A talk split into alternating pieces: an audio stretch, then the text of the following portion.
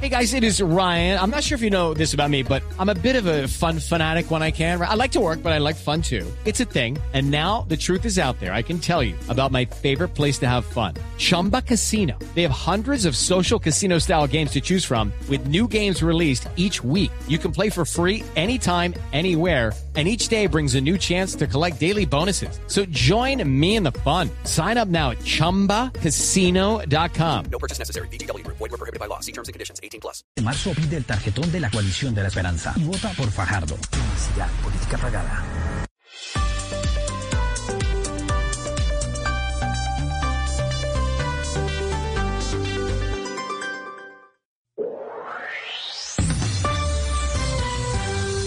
A mitad de mañana sigue el debate de ideas entre personajes, noticias y música.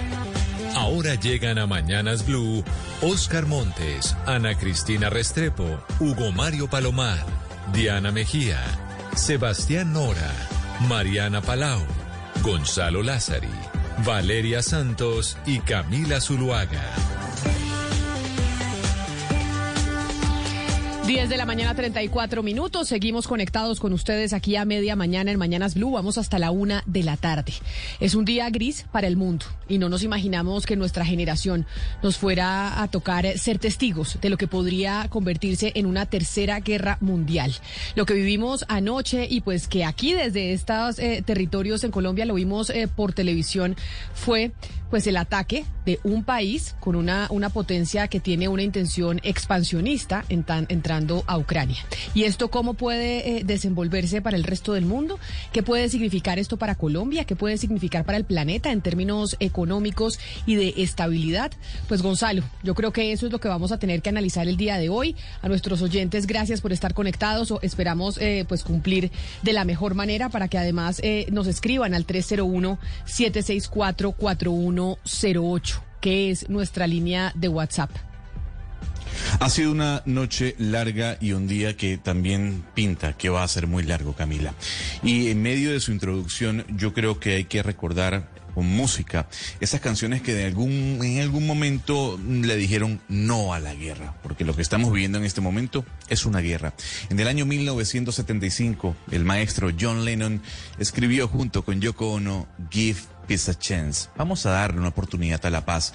Y qué bien cae esa canción en este momento, porque eso fue lo que le pidió Ucrania, lo que le pidió la ONU y lo que le ha pedido el mundo a Vladimir Putin.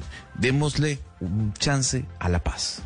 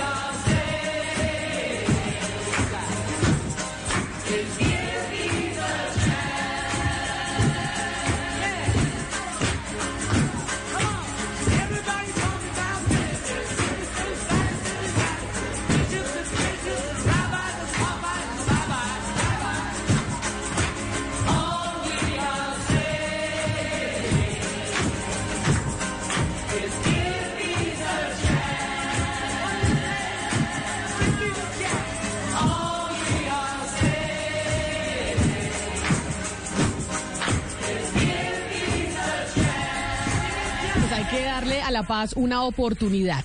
Y sí, empezamos a hacer memoria de lo que hemos venido escuchando en los últimos años y en los últimos meses frente a la posible amenaza que sería el señor Vladimir Putin y Rusia para Europa, para Ucrania y para el mundo. De hecho, yo no sé, Mariana, si usted se acuerda, hay una entrevista que dio el presidente de los Estados Unidos, Joe Biden, a un programa que se llama 60 Minutos, 60 Minutes, que es un programa muy importante en ese país y la dio el pasado 25 de octubre del 2020. En ese momento, el señor Joe Biden era candidato presidencial y en la entrevista le pregunta la periodista que cuál es el país que representa una mayor amenaza para los Estados Unidos. Recordemos lo que respondió en ese momento, en el octubre del 2020, el presidente Biden.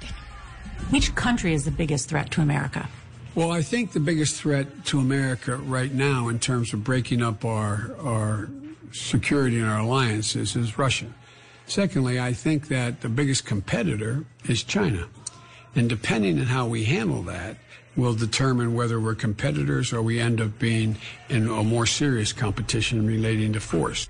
Y ahí lo que dijo, usted ayúdeme con la traducción, Mariana Joe Biden, palabras más, palabras menos, es que en términos de seguridad Rusia era la mayor amenaza para los Estados Unidos y que en términos comerciales era China y que dependiendo cómo eh, se movieran en ese sentido, eran competidores estos señores o estaban en unos problemas un poquito más serios. Y sí es cierto que Estados Unidos viene advirtiendo desde hace ya, desde la campaña con el señor Joe Biden, que lo de Rusia no es un juego.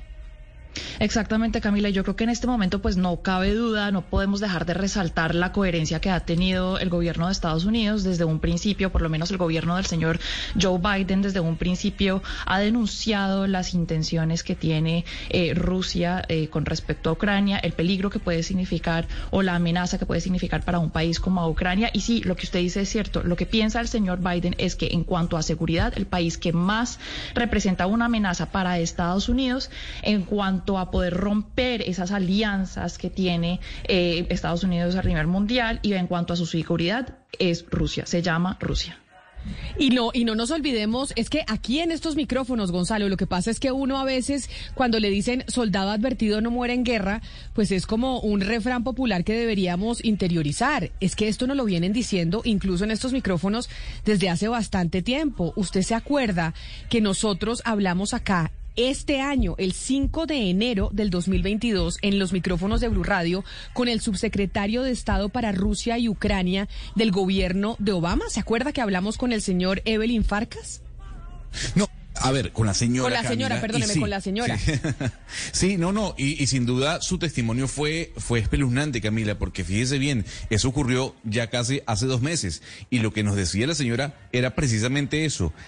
Lo que se viene para el mundo es una amenaza global, y sí, tenemos que estar muy preocupados. No, no, no, es que no lo dijo, no lo dijo acá. 5 de enero, micrófonos de Blue Radio, en donde los oyentes estuvieron pendientes de, oiga, bueno, Putin está cañando o no está cañando. La señora dijo en su momento, oiga, no, no está cañando, esta es una amenaza real y pareciera que el mundo o Europa y la misma Ucrania no hubiera querido escuchar. We should be extremely worried. At the moment, what the Russian president is doing is pointing a gun at the head of Ukraine and making a lot of demands, frankly, from the international community, not just America. This is a question of whether we have interna- respect for international borders, the United Nations, and the entire international order. The Russian president has been violating international law for years now, and he's only now increased the danger. Bueno, Camila, sí, eh, deberíamos estar muy preocupados. ¿Por qué? Porque en este momento lo que está haciendo el presidente de Rusia es apuntándole una pistola a la cabeza de Ucrania y está haciendo, eh, digamos, unos reclamos y unas demandas eh, muy, al- no solamente a Estados Unidos, sino por a la, a la comunidad internacional. Entonces, digamos que esto eh, es una cuestión de qué tanto respetaría Putin mm, lo que son pues los, las fronteras entre países, pero también organizaciones como la ONU y el orden internacional en sí. Eh, el presidente ruso nos dice la señora Farkas eh, que está violando la ley internacional ya desde hace algunos años y ahora simplemente se está incrementando ese peligro que representa.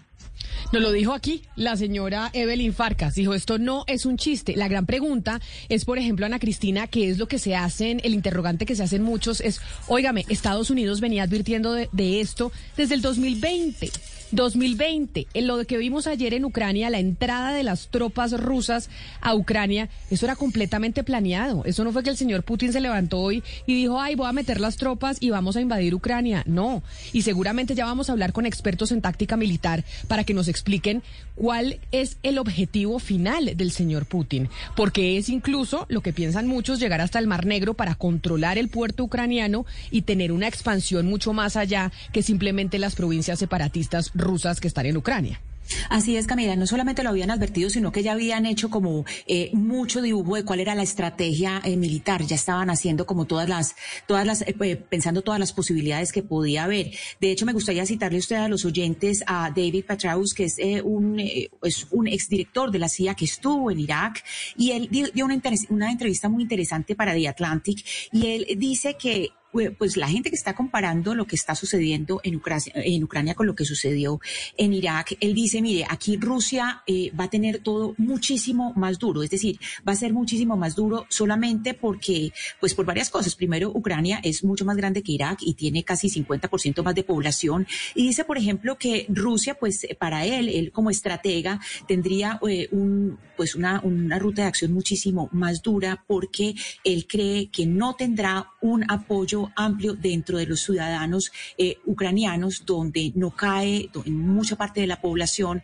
no cae bien, eh, pues todas las, todas las que han sido las, eh, pues todas las declaraciones de Putin. Y además hay una advertencia, Camila, bien importante y es lo siguiente, la formación, eh, lo que se espera en, términos de formación de insurgencias internas, porque lo que se calcula de, de población, pues de- de- del- del ataque, lo que se calcula de tropas es más o menos 190 mil hombres rusos y que eso pues puede sobrepasar las fuerzas regulares ucranianas y que por ahora pues el gran temor es que se empiecen a formar esas insurgencias y que por, su, por supuesto esas insurgencias van a tener apoyo desde afuera.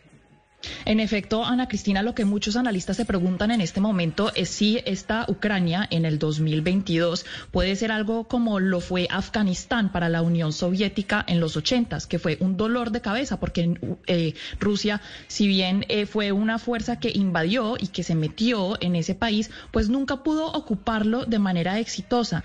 Es muy interesante, por, por ejemplo, ver y analizar esto en contexto de lo que dijo el señor Putin o lo que ha dicho desde que tomó la decisión de enviar a sus tropas a Ucrania. Creo que hay palabras muy claves que hay que resaltar. En primer lugar, ha dicho que el Estado ucraniano es una ficción, ha, ha dicho que Ucrania es una creación rusia y que fue robada del imperio ruso. Y también utilizó una palabra que es, es más o menos desnazificar. Él acusa al gobierno ucraniano de abusos contra la población rusa, una, unas eh, poblaciones que son de origen o que se identifican más con los rusos.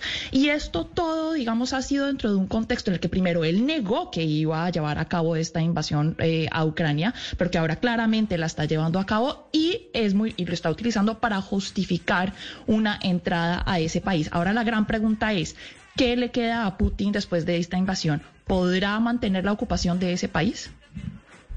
En estos momentos, los mercados, Mariana, discúlpeme la interrupción, los mercados obviamente a nivel mundial están eh, bajando. Estas son las consecuencias económicas que vamos a empezar a sentir en el resto del planeta con un conflicto, eh, con un conflicto bélico en, eh, en la Unión Europea, en Ucrania y la invasión de Rusia a ese país. Pero muchos de quienes nos están oyendo en estos momentos seguramente estaban dormidos cuando esto estaba sucediendo, porque esto pasó anoche alrededor de las diez y media, once de la noche empezamos a ver en los medios de comunicación, a través de nuestros televisores, de las redes sociales, cómo se empezaba a desatar nuevamente en el mundo una guerra.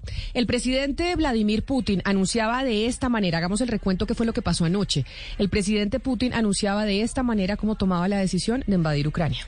мною принято решение о проведении специальной военной операции. Ее цель – защита людей, которые на протяжении восьми лет подвергаются издевательствам, геноциду со стороны киевского режима.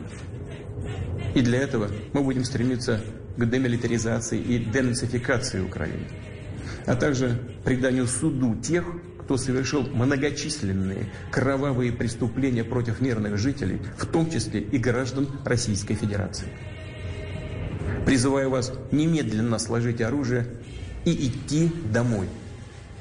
Pues Camila, el presidente Putin lo que dijo en esa locución a las seis de la mañana hora de Moscú es que él daba la orden de introducirse en Ucrania a través de una um, táctica especial militar, una invasión o un movimiento militar estratégico especial. Y las razones que daba para ese movimiento militar era la amenaza que significaba Ucrania para la tranquilidad de Rusia. Lo que decía el presidente Vladimir Putin en la locución desde el Kremlin en su oficina es que para evitar que Ucrania llegase a tocar o llegase a ser una amenaza como ya lo, ya lo es en este momento, según el presidente Vladimir Putin, ellos tenían que actuar. Y lo más importante es que dijo además y recalcó a Europa y a Occidente que ni se les ocurriese intrometerse en el problema.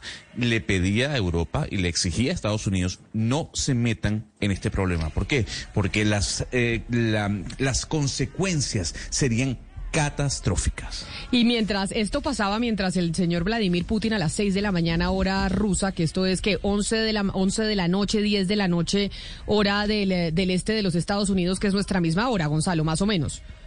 Sí, señora. Hora sí, del sí, sí, este. hora del este, es la, es la hora colombiana, 11, 11 de la noche, Mariana, pues había una asamblea extraordinaria en Naciones Unidas y también se pronunciaba el señor eh, Jens eh, Stoltenberg, el jefe de la OTAN, en donde lamentaba la decisión del presidente Putin de invadir Ucrania a pesar de los llamados y las, ta- las advertencias que también hizo la OTAN frente a esta posibilidad. This invasion doesn't come as a surprise. We have warned against it for months. And uh, sadly, uh, what happened uh, this morning during the night uh, was something that Allied security uh, and intelligence services have predicted for a long time.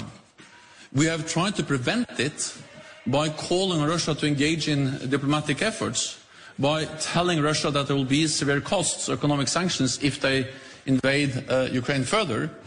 But what happened over the last hours, what has happened over the last hours, demonstrate that Russia, despite our diplomatic efforts and despite our clear message of, uh, of uh, economic sanctions, decided to once again invade uh, Ukraine. Camila, nos dice el, o decía ahí el secretario general de la OTAN que esta invasión no es una sorpresa, que las alertas de esta invasión se han venido dando durante meses. Eh, lastimosamente, lo que pasó esta mañana, que vale la pena resaltar, fue a las cuatro y media eh, de la mañana hora local en Kiev. Fue algo que los aliados eh, de la OTAN y los servicios de inteligencia han predecido durante mucho tiempo. Trataron de prevenir esto, diciéndole a Rusia que por favor eh, se involucrara más en estos esfuerzos diplomáticos, pidiéndole y advirtiéndole que iban, se iban a venir unos costos muy grandes, unas sanciones muy grandes si el señor Vladimir Putin eh, decidía seguir invadiendo o eh, invadir efectivamente a Ucrania. Pero bueno, lo que pasó en estas horas de la mañana demuestra que Rusia, aun cuando hubo varios esfuerzos diplomáticos por parte eh, de eh, Occidente, pues decidió invadir a Ucrania. Pero además, Mariana, invadir ciudades importantes. Es que nunca se imaginó el mundo, bueno, a pesar de que no, sí se imaginaron los norteamericanos, lo dijeron, lo dijo la OTAN, pero Ucrania nunca se imaginó que Vladimir Putin fuera capaz de hacer esta invasión que estaba completamente planeada a las principales ciudades ucranianas. Es que ese, ese, ese- ese fue el, la mayor sorpresa, que cuando veíamos a través eh, de la televisión, veíamos ya los bombardeos, el fuego, los incendios en ciudades. Exactamente, Camila. Y solo unos minutos después de ese discurso que yo le mencioné, que se hizo a las cuatro y media de la mañana, hora local de Kiev, pues se empezaron a sentir las explosiones en esa ciudad, en la capital ucraniana. Y en este momento parece que la ciudad de Kharkiv, que es la segunda ciudad más grande de Ucrania, esa es la ciudad eh, que es un principal objetivo por el ejército ruso. Dice, por ejemplo, le dice el ministro de Defensa ucraniano a el periódico inglés The Guardian que ese es el objetivo y que esa es la ciudad por la cual están yendo las tropas rusas. En este momento prácticamente está rodeado el país. También hay tropas rusas en Bielorrusia, que es un estado amigo y aliado de Rusia. Entonces es por todo lado que está, está este ataque, Camila. Es por todo lado y ahí es donde yo me acordaba anoche de usted, ¿sabe, Gonzalo? Porque usted le preguntaba ayer a nuestros invitados cuando al mediodía teníamos este tema, porque estábamos advirtiendo y el mundo estaba advirtiendo que en cualquier momento eh, las tropas rusas entrarían a Ucrania. ¿Qué va a pasar con el multilateralismo? ¿Es el final de las Naciones Unidas? ¿Es el final de un mundo multilateral, multilateral en donde se creó después de la Segunda Guerra Mundial? Recordemos que este sistema de la ONU se creó después de la Segunda Guerra Mundial para que pudiéramos vivir en paz y que la y que la diplomacia fuera la que primara por encima de los ataques y de los enfrentamientos bélicos. Y mientras el señor Vladimir Putin estaba anunciando la invasión a Ucrania, estaban en Nueva York, en la Asamblea de Naciones Unidas, a, nivel extraordinario, hablando y discutiendo, y uno sentía una impotencia, decir, oiga, estos señores están en Nueva York hablando, discutiendo, tratando de salvar las cosas a través de la diplomacia, cuando tienen una contraparte que es el señor Putin, que le vale cinco, que no le importa a las Naciones Unidas, y dijo, entro a Ucrania y punto. Y como uno, eh, como era de esperarse, Camila, la actitud del embajador ruso frente a los demás colegas, porque estaban en esta reunión en- de emergencia en el Consejo de Seguridad de las Naciones Unidas, era lo que se esperaba, ¿no? Una prepotencia, una actitud diciendo que ellos iban a respetar la soberanía rusa ante la agresión de Ucrania, ante la agresión de Occidente. Y recordemos, Camila, que el día que antes de ayer Rusia había acusado a Antonio Guterres de ser un propagandista de Occidente, de defender a Occidente y no de defender a Rusia. Lo que ocurrió ayer en las Naciones Unidas da mucho o deja mucho que pensar. Pues sí, a mí me da una impotencia, se lo digo de verdad. Yo veía, yo decía, oígame, están entrando tropas en este momento a Ucrania y la respuesta occidental que está bien, porque finalmente pues crea- se crearon las Naciones Unidas para que la diplomacia primara por encima de la guerra, pero era están los países, los representantes del mundo hablando mientras está iniciando una guerra. Y mire lo que decía Antonio Guterres, el secretario general eh, de la ONU en la conferencia de prensa cuando se acabó precisamente esa esa reunión. the saddest moment in my tenure as Secretary General of the United Nations. I started this meeting of the Security Council addressing President Putin and telling him from the bottom of my heart stop your troops from uh, an offensive to the Ukraine, give peace a chance because too many people have already died. During the meeting, President Putin announced a special military operation in the Donbass and uh, required the Ukrainian troops to lay down their arms. So, in the present circumstances, I must change my appeal. And I must say, President Putin, in the name of humanity, bring your troops back to Russia. In the name of humanity, do not allow to start in Europe what could be the worst war since the beginning of the century. Y Mariana, es que fueron aterradoras esas palabras que usted ya nos va a traducir eh, del secretario general de la ONU, Antonio Guterres. Porque usted ya nos va a hacer la traducción exacta, pero dice como está, como dice nuestra canción que estamos oyendo de Give Peace a Chance, démosle a la paz una oportunidad, le dice el señor Guterres a Vladimir Putin, por favor, por el bien de la humanidad, por favor, eche para atrás sus tropas. Por favor, no haga que el mundo vea lo que es el peor enfrentamiento bélico desde que empezó este siglo. Camila, duro y también muy sentimental este mensaje del señor Antonio Guterres. Dice que ha sido el momento más triste desde que llegó a ser secretario general de la ONU. Eh, empezó esa reunión del Consejo de Seguridad de la cual usted nos habla pidiéndole al presidente Putin desde lo más profundo de su corazón que por favor no mandara sus tropas en esa ofensiva a Ucrania, que le diera a la paz un chance, porque muchas personas ya han muerto en ese conflicto que hemos visto en Donbass, al oriente de Ucrania. Durante eh, este, este, esta reunión que también se tuvo con el presidente Putin, eh, pues le dijo, le pidió al presidente Putin eh, que por favor, que, que sí, que simplemente en nombre de la humanidad devolviera las tropas a Ucrania. En nombre de la humanidad no puede dejar que se empiece un nuevo conflicto que puede ser el peor eh, desde que empezó este, este siglo. Pero mire, muchos oyentes, Mariana, muchos oyentes me están escribiendo frente a este recuento que hacemos de lo que pasó anoche, de cómo empezó esta guerra. Me están escribiendo al 301-764-4108 que por favor demos, eh, Gonzalo, un poco de contexto histórico. Dice, a nosotros tal vez nos queda muy lejos, estamos tratando de meternos a Google, de ver los mapas, de ver dónde queda Donbass, de ver dónde queda Mariupol, el puerto ucraniano, que seguramente es lo que quiere Vladimir Putin llegar hasta ahí para poder llegar al Mar Negro. O sea, la gente también dice, bueno, ayúdenos a entender históricamente, Gonzalo, qué es lo que ha pasado en esta relación Ucrania-Rusia, que hoy tal vez lo estamos viendo como justificación para una invasión de parte del señor eh, Putin a ese territorio. Porque esto no viene del año 2014, esto no viene de la caída o desde la caída de la Unión Soviética, esto viene mucho más atrás, Camila.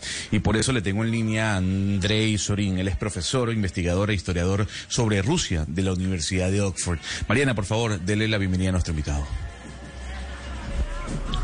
Today in our show. It is a pleasure to have you. Thank you very much. Mariana, yo quisiera arrancar con la entrevista preguntándole a nuestro invitado desde cuándo inicia este conflicto entre Ucrania y Rusia. Can you please start off by telling us when this conflict between Ukraine and Russia actually started?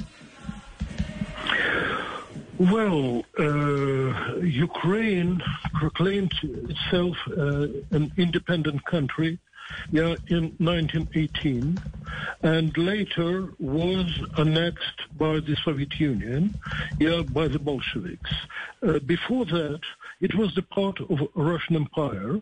Initially, the core of Ukrainian identity is so-called Zaporozhye Siege, the Cossack military democracy existing in 16th and 17th century and navigating between Poland, Russia, and Turkey. In mid-17th century, they signed a military alliance with Russia and were gradually and reluctantly sucked within the empire. After the Bolshevik Revolution, they proclaimed independence, but were annexed inside the Soviet Union again. After the collapse of Soviet Union, Ukraine again became independent, and now we see the efforts of uh, Russian uh, leadership, especially of President Putin, to bring it back into the Russian orbit and to make it a sort of the vessel state for Russia. Bueno, Gonzalo, lo que nos dice nuestro invitado es que eh, Ucrania se proclamó independiente en 1918 y después fue anexado otra vez por la eh, Unión Soviética. Cuando vimos la revolución, después de ver esa revolución de los de, de eh, después de ver esa revolución de 1911 en adelante. Antes de eso sí era parte del Imperio Ruso. También tenemos que tener en cuenta que Ucrania es, digamos, el centro o el corazón eh, de esa identidad que comparten ambas culturas. Eh, fue parte, por ejemplo, en el siglo XVI y en el siglo XVII, eh, fueron parte de un mismo territorio junto con Polonia y con Rusia. En el siglo XVII también hubo un acuerdo militar entre Rusia y Ucrania y fue ahí cuando, de alguna manera, pues se lo chupó Rusia a Ucrania. Del colapso de la Unión Soviética, Ucrania se, eh, se convirtió en un país independiente, pero ahora de nuevo estamos viendo cómo los esfuerzos de ese liderazgo ruso se están dando por eh, de nuevo incorporar eh, a eh, Ucrania dentro de la órbita eh, rusa y hacerlo de alguna otra manera eh, un estado del cual sobre el cual va a tener algún tipo de control. Mariana, por favor, pregúntele al profesor Sorín sobre lo que dijo el presidente Vladimir Putin antes de la invasión, cuando en su rueda de prensa hace unos dos días mencionaba que Ucrania pues nunca ha sido realmente un país independiente y que ha sido siempre pues una eh, península, por decirlo así, rusa, que ha sido algo que siempre ha, hecho parte de los rusos y que incluso población dentro de Ucrania había pedido un eh, presidente prorruso, que hay eh, provincias eh, separatistas. Es decir, ¿qué tan real es todo eso que dijo Putin o no? Porque también mucha gente dice, óigame, pero lo que pasa es que muchos dentro de Ucrania quieren ser parte de Rusia. Professor, you know, many people wonder if some Ukrainians actually want to be part of Russia because if we go back to what President uh, Putin said uh, two days ago in that press conference, he was basically saying that Ukraine has uh, never been truly independent. He kind of believes that it's an inherent part of Russia and that there's even Ukrainians within Russia who want a pro-Russian president, and that that's why we see sort of separatist movements within uh, Ukraine. Can you tell us how real this is? Is this grounded on reality, what Putin has said to the world? Well, you know, uh, Ukraine is a country of 50 or nearly 50 million people. And of course, in a country of uh, nearly 50 million people, you can find people with different political orientation, affiliation, and maybe you, uh, it's absolutely not surprising, actually, not maybe, I'm sure you can find some. But it is, I think, uh, by now it's very clear, and for a long time already, that the overwhelming majority of Ukrainians actually want to be an independent state and feel themselves irrespectively whether their native language is Russian or Ukrainian, and there are different ones, uh, they feel themselves belonging to the Ukrainian state. Uh, the uh, in, in some regions, there were more Russian pro-Russian sympathies. Yeah, they were actively present. In other regions, they were nearly totally absent.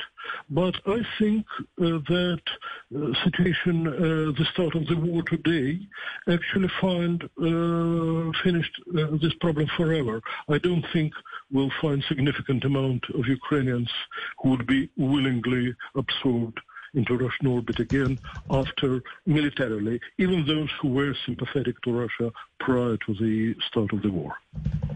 Eh, Camila, Ucrania es un país de 50 millones de habitantes, de alrededor de 50 millones de habitantes y claro, en un país tan grande, pues eh, usted siempre va a encontrar a personas con distintas orientaciones políticas y afiliaciones políticas y por ende, pues no nos debe sorprender que usted pueda encontrar algunas personas que sí, que piensan que deben pertenecer a Rusia, pero en este momento nos dice el profesor que es claro que la gran mayoría de los ucranianos quieren ser un Estado independiente eh, sin importar qué idioma hablen, sin importar cualquier situación de identidad cultural, ellos quieren ser un Estado independiente, quieren pertenecer a Ucrania.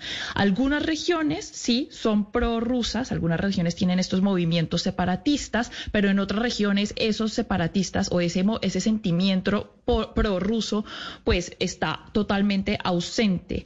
Eh, en este momento el profesor cree que eh, esa, cuestión ya, digamos que deja de existir en el momento en el que el señor Putin decide invadir a Rusia. Eh, no cree que haya una cantidad suficiente de ucranianos que estén dispuestos a ser absorbidos dentro de esa órbita rusa de, las cual, de la cual nos está hablando el profesor, ni siquiera aquellos que simpatizan de alguna otra manera con el gobierno ruso.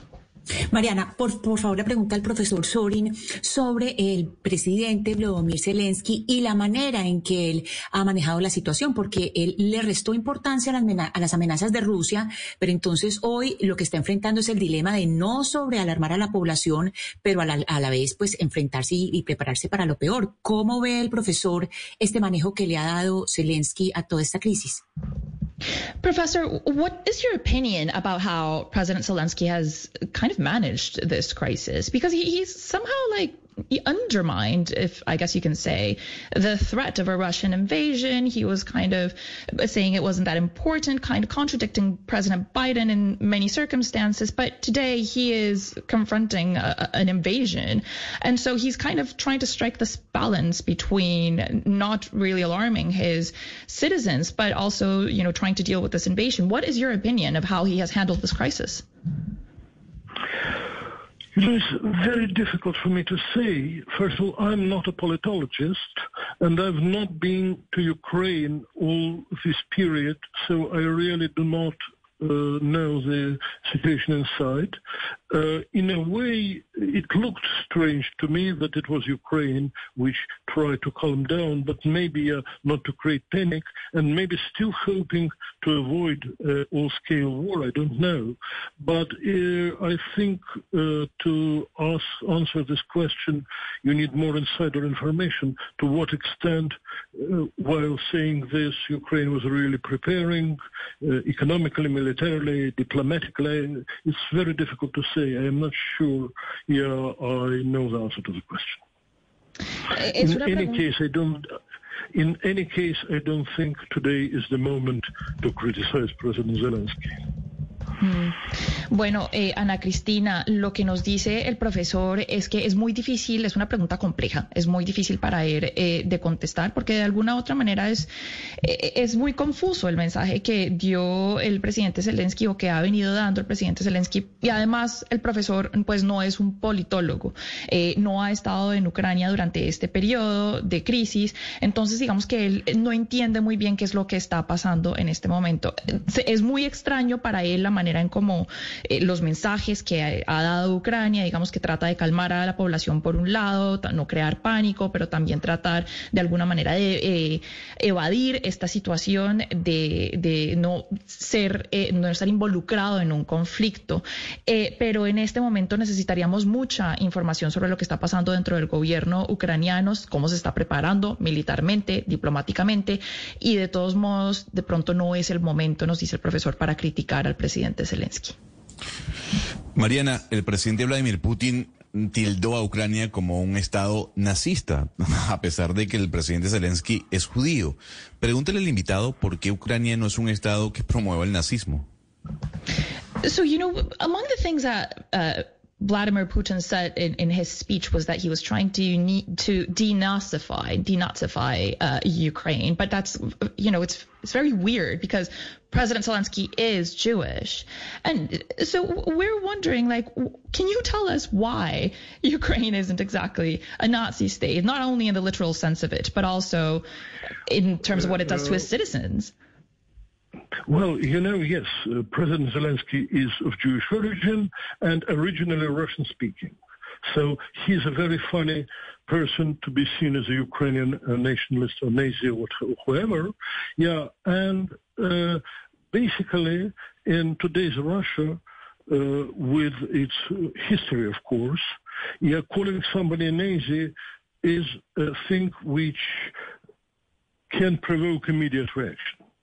Uh, the majority of the population immediately recognizes it and has extremely negative uh, reaction to it, and thus it is has mostly propagandistic value.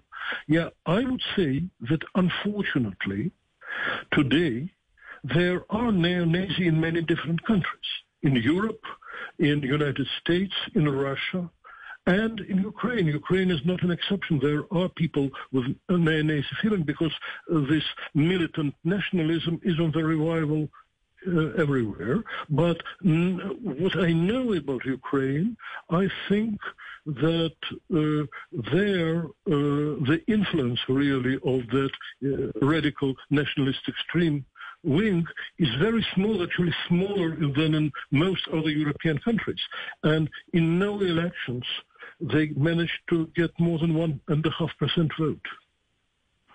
Mariana, antes de su traducción y de que nos diga qué nos respondió el profesor Andrei Sorin, investigador e historiador sobre Rusia de la Universidad de Oxford, por favor dígale que muchas gracias por haber estado con nosotros, sabemos que el tiempo en radio es cortito, pero que es muy importante contar en estos micrófonos con voces como la de él para entender desde esta parte del mundo lo que está pasando en Europa.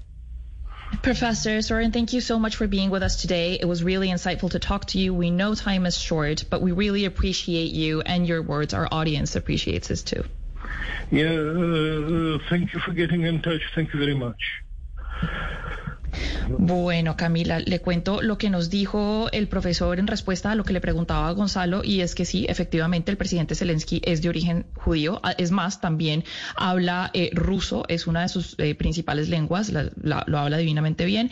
Eh, digamos que es, es un poco chistoso decir que el presidente Zelensky es tan autoritario como podría ser eh, un, un líder nazi. Es decir, lo que sí tenemos que tener claro es que pues en hoy en Rusia, dado pues la historia del mundo, pero también la historia de Rusia, pues llamar a alguien un nazi es una cosa que eh, provoca una eh, reacción inmediata.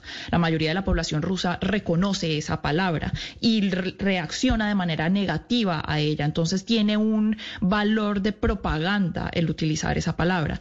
Desafortunadamente, nos dice el profesor, sí hay que resaltar que hoy en día hay neonazis en muchos países, en Europa, en Rusia, en Estados Unidos y Ucrania no es la excepción. Tiene un movimiento, digamos, nacionalista, pero ese movimiento no es lo suficientemente grande como para, nunca ha sacado más del 1.5% eh, de los votos. Es más, es uno de los menos influyentes eh, de Europa. Entonces, eh, digamos que la comparación, pues, pues no tiene eh, ningún, no cabe en este contexto.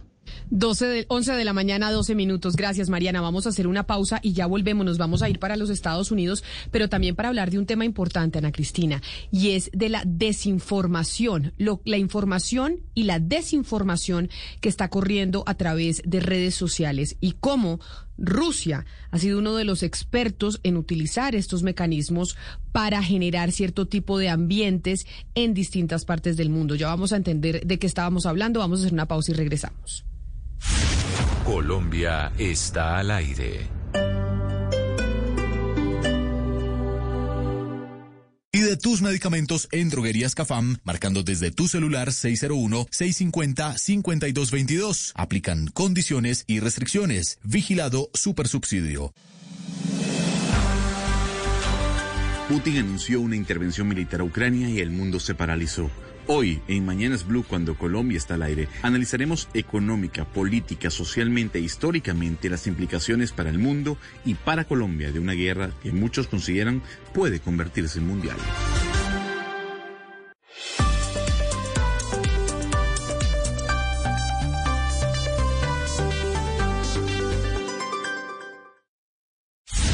Colombia está al aire.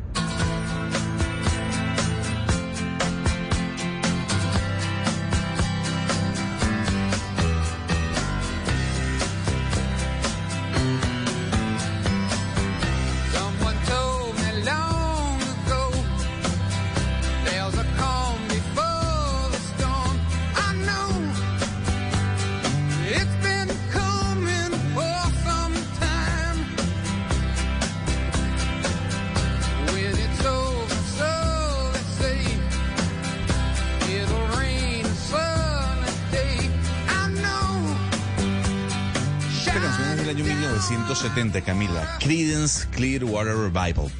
Esta canción, eh, lo interesante es que, según algunos estudiosos de la música, hace una metáfora a esa lluvia de bombas que hubo durante la guerra de Vietnam. Es utilizada en cualquier cantidad de películas que narran lo que ese enfrentamiento entre Estados Unidos y la nación asiática.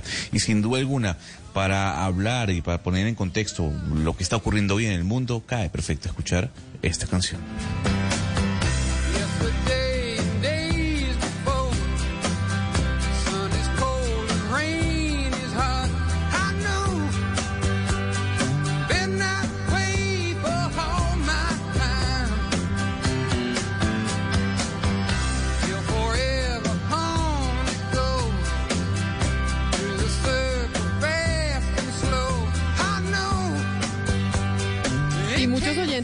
Están escribiendo a nuestra línea de WhatsApp 301-764-4108, interesados en entender lo que está pasando en este momento en Europa, pero también Ana Cristina, muchos hablando y diciendo, pero no entiendo, ¿por qué razón ustedes dicen que hay una invasión en, en Ucrania cuando esto es información norteamericana? También si uno ve Russia Today, que es RT, este medio de comunicación financiado enteramente por el gobierno ruso, dice que no es cierto. Entonces ahí entramos a uno de los desafíos que tenemos hoy en día con el tema de la información, que es algo distinto que lo de lo pues, algo distinto que vamos a enfrentar en estos momentos con un enfrentamiento a lo que se vivió tal vez en la Segunda Guerra Mundial o en la Primera, porque tenemos las redes sociales. Sí, claro, por eso dicen que en la guerra eh, el primer muerto es la verdad, la primera que muere es la verdad. Y ahora con las redes sociales, si bien es cierto, las redes sociales nos ayudan a estar más conectados con el mundo y a tener más información, a veces esa información no es información verdadera o está descontextualizada. Es por eso que desde ayer o desde hace ya varios días, eh, algunas eh, asociaciones de, prensa y algunas personas han estado alertando so- sobre las fake news y sobre eh, pues todo tipo de información que está circulando. Entre ellos está en el Reuters Institute en Oxford que está diciendo mucho cuidado, estos son los medios en que se puede confiar, mucho cuidado a qué le da usted retweet, a qué es lo que usted eh, está verificando o está ampliando como difusión. Y también la escritora y ensayista eh, de el medio The Atlantic, Anne Applebaum, que en este momento pues es tan vendida en Colombia, tan leída en Colombia, ella eh, hace unas seis horas trinó, dice tengan mucho, mucho cuidado en los próximos días con toda la información militar. Los rusos lo que quieren es persuadir a Ucrania a que se rinda y para eso van a usar desinformación, videos falsos y videos y fotos falsas. Pero dice que también es de cualquier bando. Hay que estar verificando la información y tener como ciudadanos la responsabilidad, no solamente los periodistas, que todo lo que le estoy dando retweet o comentando o difundiendo es ayudar a, eh, pues, a ampliar una información que probablemente no sea verdadera. Tal vez vamos a ver a Ana Cristina en esta oportunidad la llamada guerra cognitiva, ¿no? Que es una especie de, de hackeo de las mentes que son convertidas en armas de propaganda. Entonces seguramente eh, Rusia, pero también eh, los gobiernos que apoyan a Ucrania van a estar metidos en este tema de la guerra cognitiva de la que ya se venía, venía hablando desde hace algún tiempo. 11 de la mañana, 18 minutos, así es. Hugo Mario, vámonos para Washington, vámonos para los Estados Unidos. Se tiene pautado que a las doce y media el presidente norteamericano se va a pronunciar y va a hablar sobre la invasión de Rusia a Ucrania. Ricardo, ¿qué más se dice en Washington? ¿Qué se conoce de, lo, de la situación que se está viviendo en, eh, en Rusia y en Ucrania y cuál es la posición norteamericana?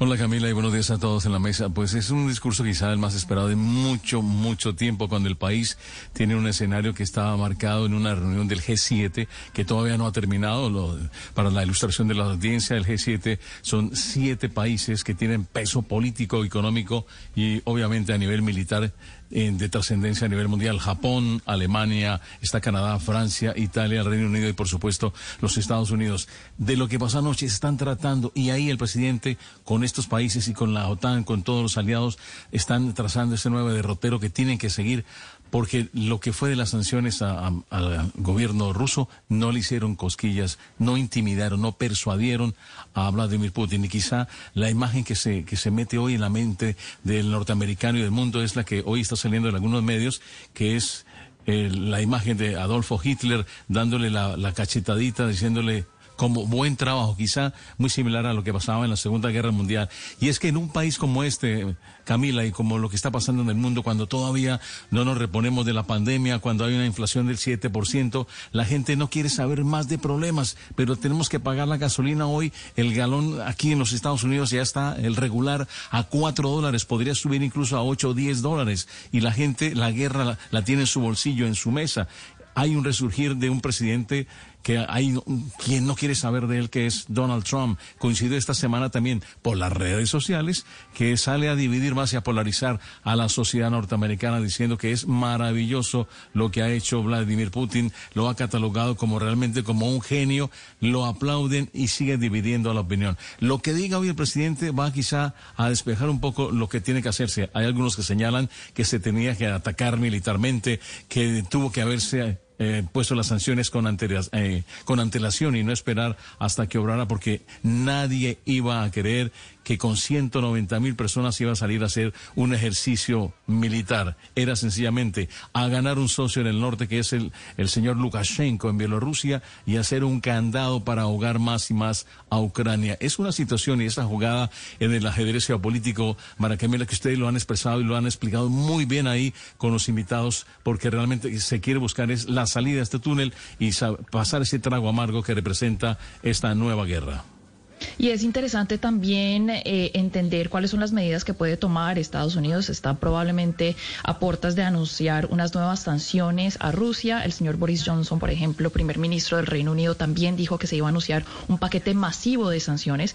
Pero una de las cosas que pueden hacer, ya que estamos hablando del petróleo, es ver cómo se influencia ese precio eh, mediante la manipulación de qué tanto inventario exista eh, de petróleo. Estados Unidos tiene un inventario importante de petróleo, puede ejercer el gobierno estadounidense alguna presión para que de alguna manera se utilice ese para, para eh, reemplazar la escasez de petróleo que existe, pero también se puede poner un poco de presión sobre la OPEC para que éste también produzca un poco más ¿Hasta qué hora van eh, de petróleo. Así es, y es el petróleo está subiendo, Mariana, cuando vemos las implicaciones económicas y lo que pasa a nivel internacional, cuando vemos un conflicto que nos parece lejano, es que inmediatamente vemos el aumento del precio del petróleo, que digamos que para las arcas del- de, Colombia funciona, pero funciona con los ingresos, pero no porque también se sube absolutamente todo se suben aún más eh, las importaciones. Estamos ahorita enfrentando el tema de la papa costosísima, estamos enfrentando el tema del mercado que nos sale carísimo. Muchos de los productos que consumimos son importados y esto lo único que hará es que las cosas suban más de precio. Exactamente, Camila. Y el, eh, petróleo, el barril eh, pasó la barrera de los 100 dólares. Entonces, pues eso claramente es preocupante. Además, porque pues puede contribuir mucho al fenómeno de inflación que estamos viendo alrededor del mundo y pone una presión también y en una situación mucho más difícil a los bancos centrales que están tratando de controlar este fenómeno. Las cadenas de suministro de varios eh, países, el mundo está eh, súper conectado. Entonces, pues estas son cosas que definitivamente nos van a impactar. Podemos sentir alrededor del mundo un alza en los precios y bueno, y ver también cómo los bancos centrales reaccionan a otra presión eh, que puede eh, aumentar la inflación.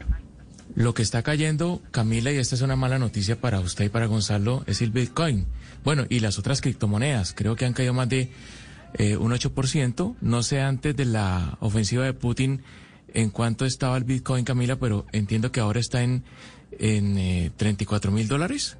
Sí, ¿Si no estoy mal? 34 mil dólares alrededor, más o menos. Sí, se está demostrando, Hugo Mario, y es cierto, y Gonzalo, eh, creo que hay que reconocerlo, que el Bitcoin, eh, pues no es un refugio, que cuando las cosas van mal en el mundo, el Bitcoin baja. Cuando la bolsa va bien, cuando los mercados están punteando, el Bitcoin sube. Entonces sí hay como una relación directa entre el bienestar y Bitcoin y cuando hay algún tipo de temor y las criptomonedas. Completamente diferente lo que está pasando con los commodities, ¿no, Camila? O sea, vimos cómo esta mañana el precio del Brent superaba los 100 dólares, llegó a cotizar 102 dólares por barril. Lo mismo está pasando con los granos. Hay que recordar que Ucrania, Camila, es un gran exportador de granos, como nos decía ayer la ex embajadora María Emma Mejía. Eh, de alguna u otra forma, lo que estamos viendo acá es que los commodities reales que van de, que dependen de un conflicto armado sí están subiendo. Ahora, le pregunto, ¿usted cree que el Bitcoin va a seguir bajando? Yo no lo creo. ¿Usted no cree que el Bitcoin vaya a seguir bajando? ¿Usted cree que se va a quedar hasta No. ahí? Yo creo que se va a quedar, ahorita está cotizando a 36 mil dólares por cada Bitcoin. Hay una leve mejoría, una leve, pero leve mejoría, porque la gente, lo que estaría pasando, no, mejor dicho, la que no pierde la empata. La que no pierde la empata usted, Gonzalo. Es que lo que estaría pasando es que la gente está comprando bitcoins, ¿no? Entonces, aprovechando esa caída, la gente saca platica, compra y logra estabilizarlo. Ahora, que el bitcoin por este conflicto vaya a llegar a 20 mil, yo no lo creo, ojo. Mire, hay, hay muchos oyentes que me están escribiendo. Por ejemplo, Alexander dice que nos está oyendo y yo le mando un saludo muy especial a Alexander y nos dice que por qué se nos olvida cómo empezó todo, que por qué solo se critica a Vladimir Putin y no se habla de la OTAN, por qué no se habla de cuál es la responsabilidad también de Occidente en todo este conflicto. Ayer nosotros precisamente eh, preguntábamos sobre eso a un profesor ruso y le decíamos si solo es el tema de la OTAN lo que ha hecho que Vladimir Putin entre a Ucrania y nos decía no. Esa es una de las reclamaciones que Vladimir Putin le hacía al presidente Joe Biden. Vladimir Putin en las reclamaciones en su rueda de prensa que dio hace dos días se remontó incluso hasta 1917. Vladimir Putin quiere que se reescriba un poco la historia porque siente que Rusia ha salido perdiendo en toda esa narrativa de la historia que ha querido implantar Occidente. Y por eso creo que ante esa pregunta de Alexander es importante pues saludar a esta hora a Ángel Rafael Torolero, que es analista internacional, eh, que es analista internacional y que está con nosotros. Me dicen que no, que no es el señor eh, Torolero el que está con nosotros hasta ahora. ¿Quién es el que está con nosotros entonces? Perdónenme. Ah, ok. Entonces me dicen, eh, Gonzalo, que tenemos a Dimitri Gorenburg, que es profesor asociado del Davis, del eh, David Center de la Universidad de Harvard y que además es autor del libro Nacionalismo para las Masas, Movilización Étnica Minoritaria en la Federación Rusa. Sí, señora, una persona que sabe realmente de el, el intríngulis que se vive dentro de la nación más extensa a nivel mundial. Mariana, por favor, dele la bienvenida a nuestro invitado. Professor Gorenberg, thank you so much for being with us today. It's a pleasure to have you. Thanks for having me. Mariana, ¿era de esperarse este actuar de Vladimir Putin? Professor, do you think, uh, you, know, we should have expected this uh, behavior by Vladimir Putin? To, I mean, should we have seen this coming? Well, we did see it coming. We've seen it coming all, uh, you know, uh, since since this fall, and I think U.S. Uh, the U.S. government and U.S. intelligence has been uh, forecasting exactly this set of events uh, since uh, maybe uh, I, I forget the exact dates, but October, November of, of, of last year. Eh, Gonzalo, claramente, o sea, esto no, no, era esperarse, ya lo veíamos venir. O sea, es, es, desde el otoño, eh, nos dice el profesor, el gobierno de Estados Unidos, la inteligencia estadounidense ha venido prediciendo eh, este, estos eventos que estamos viendo en este momento, probablemente desde octubre, si no noviembre. Pero Pregúntele, por favor, Mariana, la, el interrogante que nos tiene para nosotros un oyente, el oyente Alexander, que donde dice, óigame, hay que indagar un poco más y explicar por qué Ucrania insiste en la unión a la OTAN, sabiendo lo que eso representaba con el gobierno ruso. Preguntémosle, oiga, bueno, aquí, ¿qué responsabilidad tiene la OTAN? ¿Qué responsabilidad tiene Occidente? ¿O eso simplemente es una justificación que está utilizando Vladimir Putin porque quería invadir, invadir Ucrania sí o sí? Profesor, we're you know several uh, of members of our audience have written to us saying like okay you know why don't you please explain the role that ukraine wanting to join nato plays in this uh, occurrence or these events um, you know there was sort of a, of a bid to belong to uh, uh, NATO, even though it was obviously a sticky point for Russia. It was a thorn for Russia. So, you know, what is the responsibility of NATO and maybe the West on, in this conflict? Or is it just a justification, a fabrication by Vladimir Putin of an excuse to invade Ukraine? So yeah, I think it depends on how you you know sort of the, the time aperture. You know whether you're looking at long term or, or shorter term.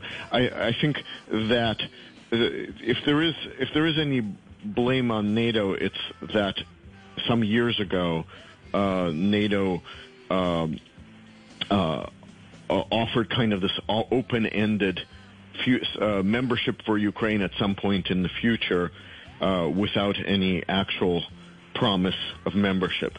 And this put Ukraine in a somewhat um, difficult uh, position in that the uh, the, the uh, for for NATO this was kind of kicking the can down the road. Like everyone uh, expected that.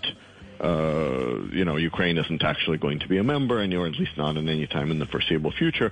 But for the Russian side, they took that as a promise of membership. And so Ukraine was left in a position where uh, it was seen in Russia as being a future NATO member, but it didn't have uh, the security guarantees uh, that come with actual NATO membership. And so this increased its uh, potential vulnerability to um, uh, to Russian uh, hostility. Now, this, this, the events I'm describing happened back in 2008, so this is this is quite a while ago. Uh, what we've seen more recently is much more of uh, focus uh, by Vladimir Putin on these historical grievances. Uh, about Ukraine not being a real country and and this and not having sovereignty and that sort of thing.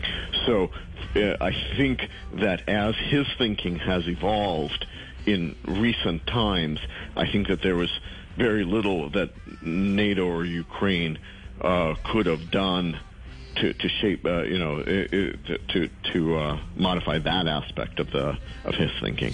Mariana, antes de su traducción, importante recordarle a los oyentes con quién estamos hablando, para que sepan de dónde viene la información. Estamos hablando con el profesor Dimitri Gorenburg. Él es profesor de la Universidad de Harvard y además se centra principalmente en los estudios de Rusia y de Eurasia, para que tengamos claro a quién le estamos consultando y quién nos está dando las respuestas.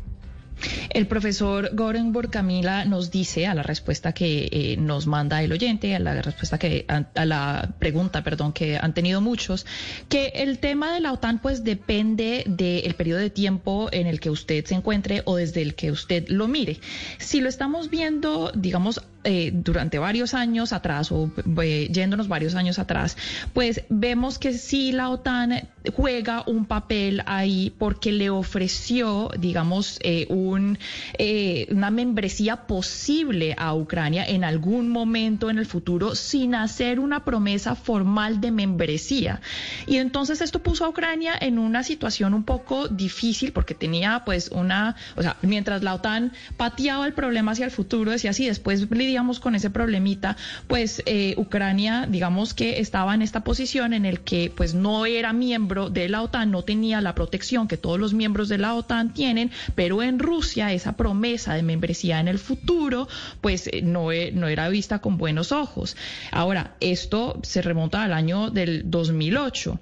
Lo que vemos más recientemente es que hay un enfoque del presidente Vladimir Putin en unas, eh, digamos, duelos históricos de Ucrania y eh, este país eh, siendo, no es un verdadero país, eh, nos dice el señor Putin, que no tiene soberanía. Ese tipo de pensamiento, ese tipo de raciocinio del señor Putin ha evolucionado en, durante los últimos años, un tiempo muy reciente, y hay poco que hubiera podido hacer la OTAN, Ucrania o cualquier eh, país para modificar eh, ese tipo de pensamiento.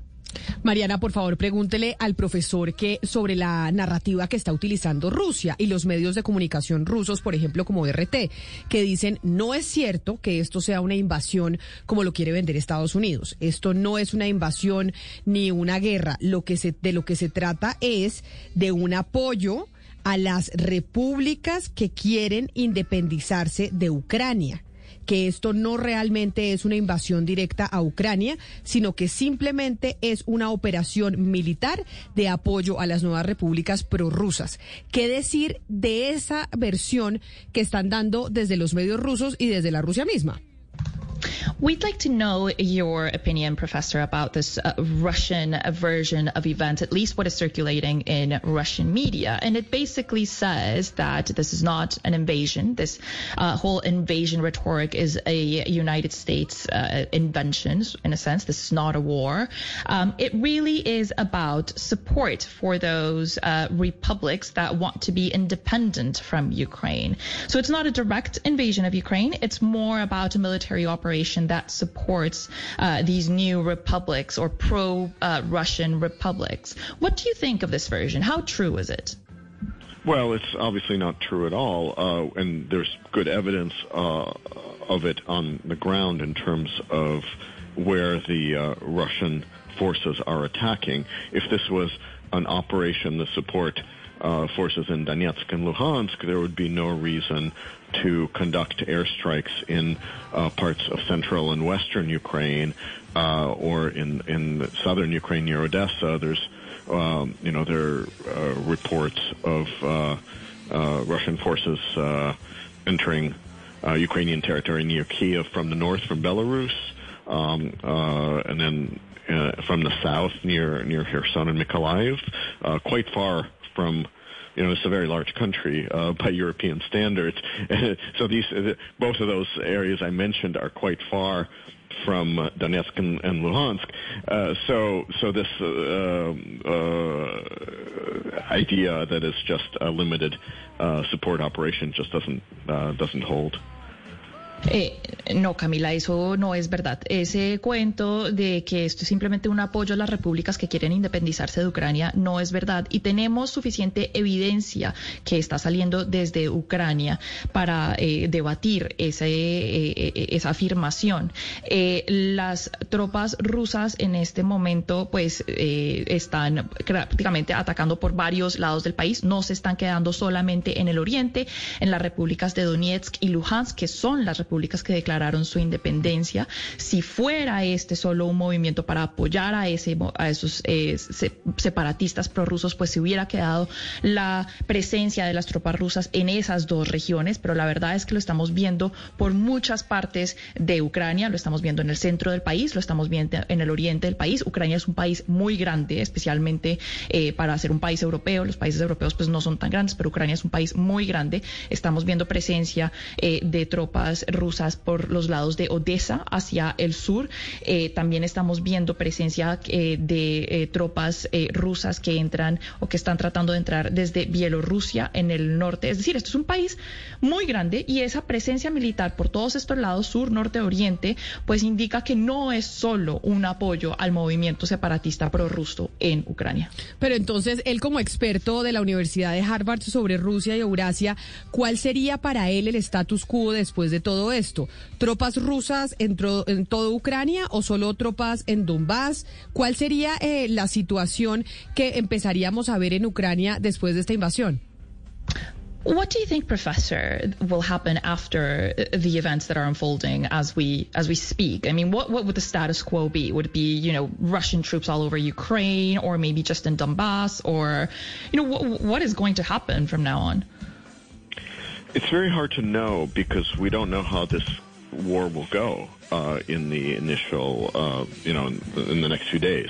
I think the Russian goal is to replace the Ukrainian government with some kind of uh, puppet government uh, that could mostly be supported with uh, some kind of uh, domestic forces that you know that, that would you know uh, tur- uh, turn to to the Russian side, and that the occupation uh, forces would be relatively uh, limited in that case. There would be, I'm sure, there would, some would be would remain behind, but it wouldn't uh, be an overwhelming force. Um, but it could also be, but but that depends on.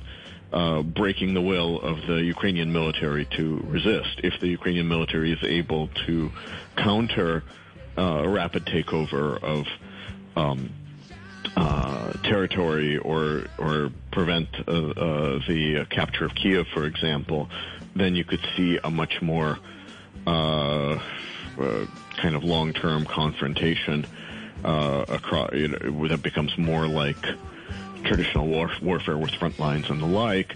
Could also see potentially a division uh, of Ukraine into kind of a, a, a pro-Western Western section and a, a pro-Russian Eastern section. So there are. Uh, it, right now, I can't possibly, you know, speculate on which of those outcomes uh, is more or less likely to uh, to, to happen because, uh, as I'm sure you realize, uh, w- war is very contingent, and, and we just don't know uh, what you know how things will turn out. Mariana, dígale al profesor que mil gracias antes de su traducción, al profesor eh, Dimitri Gorensburg de la Universidad de Harvard, experto en temas eh, rusos y de Eurasia, que muchas gracias por su tiempo y por haber aceptado esta invitación hoy a Mañanas Blue. Professor Gorenberg, thank you so much for being with us today. It was a real pleasure, and your insight is really helpful. Thanks for having me. Bueno, Camila. A ver, nos describe varios escenarios, ¿cierto? Es difícil, en, verdad, predecir qué va a pasar y todo depende de lo que pase en estos próximos días.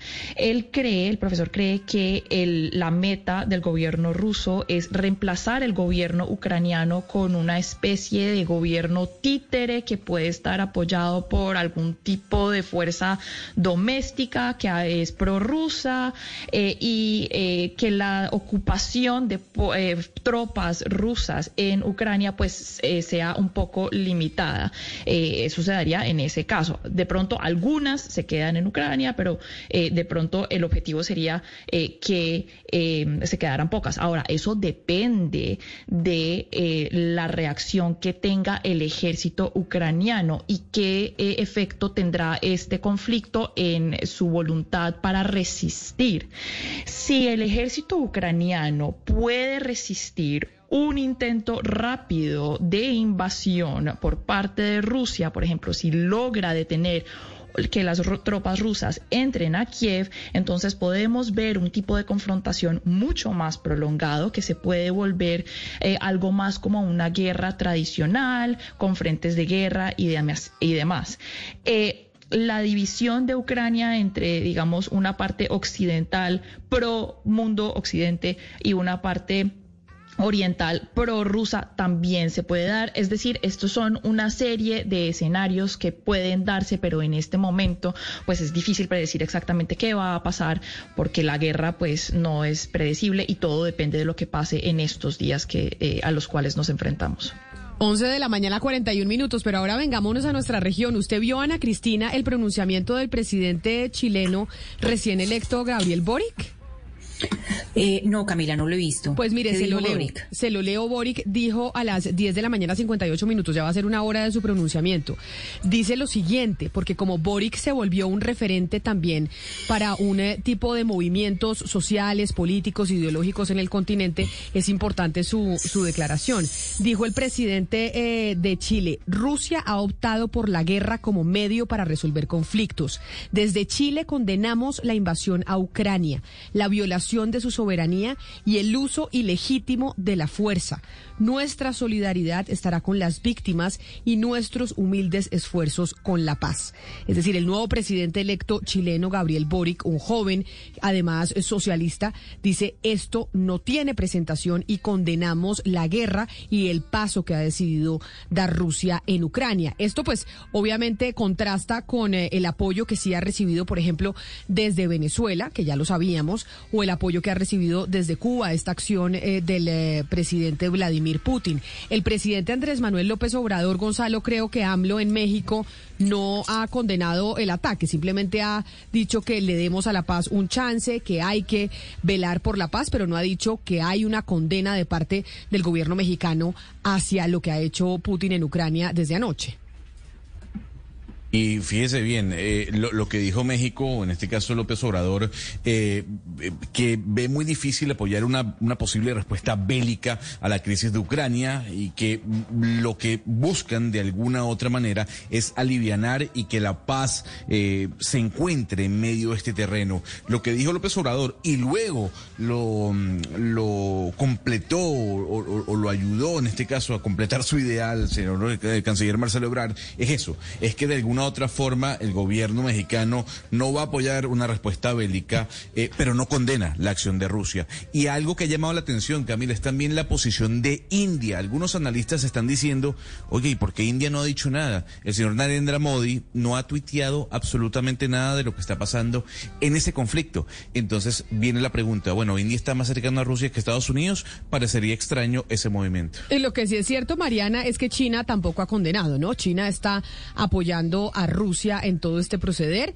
y porque apoya, dicen algunos analistas, pues porque tiene los ojos puestos en Taiwán. Ahora el mundo también está pendiente de lo que vaya a pasar con Taiwán y si esta invasión de los rusos a Ucrania puede darle pie a los chinos para entrar a Taiwán.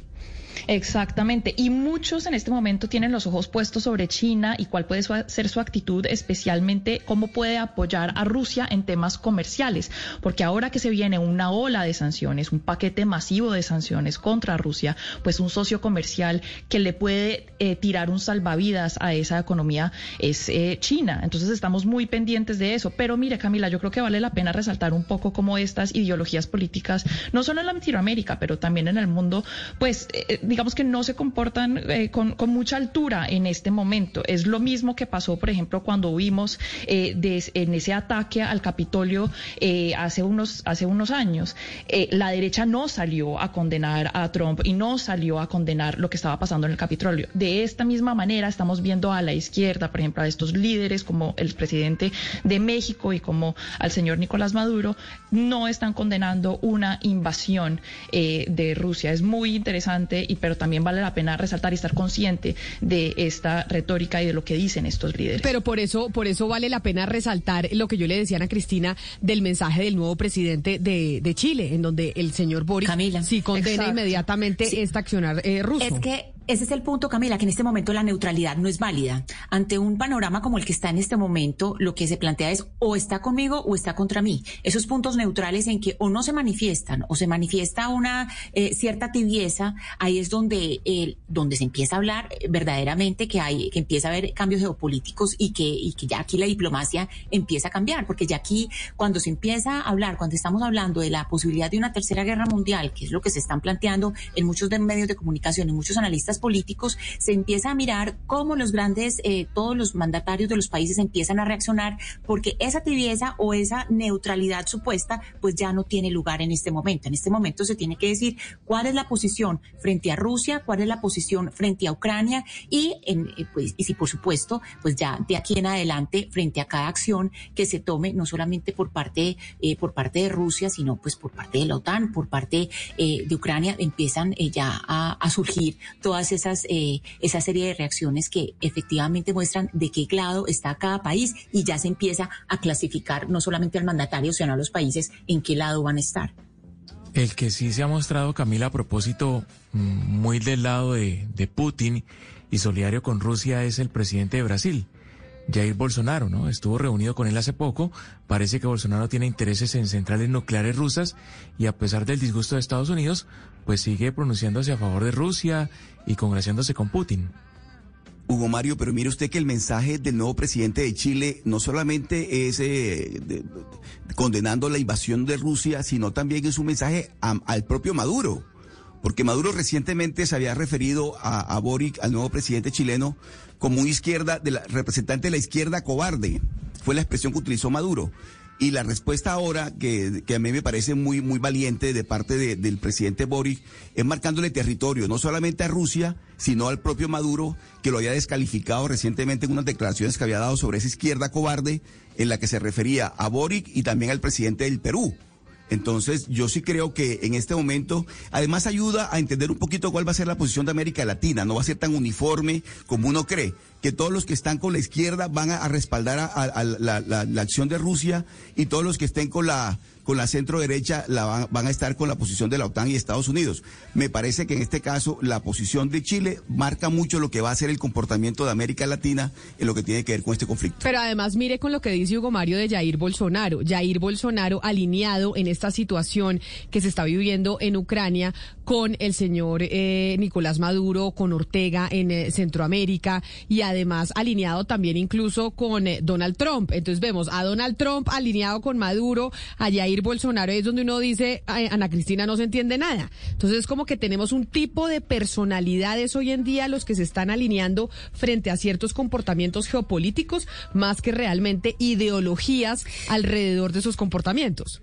Sí, porque entonces el discurso, Camila, ya pasa del campo ideológico al campo de la fuerza. ¿Qué tan fuerte soy yo? Es decir, es, es ya más algo centrado en la personalidad, en el personaje mismo y no en la ideología, que eso es parte de los populismos. Aquí ya nos estamos trasladando es al discurso de los populistas en el cual el personaje es el que está tratando de enaltecerse a sí mismo como un personaje fuerte. En este momento, eh, pues por supuesto lo que está haciendo Putin es mostrarse como que está solo frente al mundo luchando. Entonces, cuando uno mira a un personaje como Bolsonaro, que sabemos que es un populista y que tiene estos discursos concentrados en yo tengo la fuerza, yo tengo el poder, en, en- en ese tipo de discursos, pues ya vemos como también empieza a haber adhesiones que no necesariamente tengan que ver con la ideología de derecha o de izquierda, sino lo que tiene que ver es con el personaje mismo y esa intención de mostrarse como yo soy fuerte y estoy solo contra el mundo.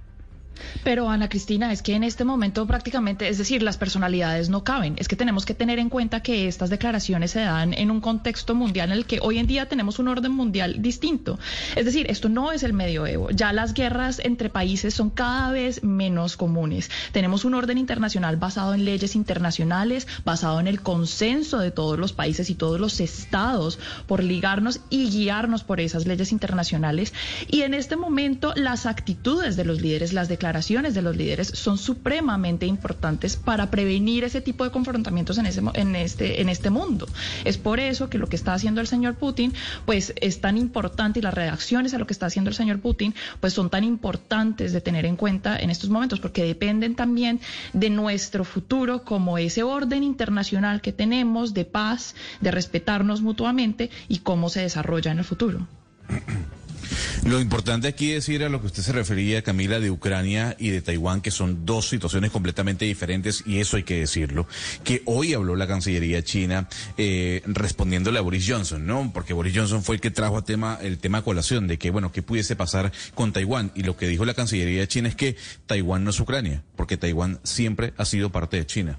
Punto. Taiwán forma parte de la gran China. Es algo muy diferente lo que está pasando en Ucrania. Pues esa es la visión de los chinos, pero déjeme, Gonzalo, porque Joana Galvis del Servicio Informativo de Blue Radio ha venido monitoreando los medios rusos y está precisamente al pie del cañón viendo lo que está diciendo Vladimir Putin en los medios rusos, Joana, a esta hora. Sí, Camila, buenas, buenos días, ya casi buenas tardes. El presidente de Rusia, Vladimir Putin, habló hace pocos minutos, dice que lo que está pasando es una medida forzada, que no les dejaron otra posibilidad que hacer esta operación. Además, dice que los socios económicos de la Federación Rusa no deberían sacarlos del sistema financiero internacional, como fue amenazado esta mañana de sacarlos de la red bancaria internacional del SWIFT. También dice que Rusia está preparada para lo que está pasando en materia de políticas de sanciones, se veía muy tranquilo. Y dice que le sorprende que en el extranjero no hayan movido ni un milímetro sus posiciones en las negociaciones con la Federación Rusa sobre la seguridad europea. Siguen adoptando. With lucky landslots, you can get lucky just about anywhere. Dearly beloved, we are gathered here today to. Has anyone seen the bride and groom? Sorry, sorry, we're here. We were getting lucky in the limo and we lost track of time. No, Lucky Land Casino, with cash prizes that add up quicker than a guest registry. In that case, I pronounce you lucky. Play for free at LuckyLandSlots.com. Daily bonuses are waiting. No purchase necessary. Void where prohibited by law. 18 plus. Terms and conditions apply. See website for details.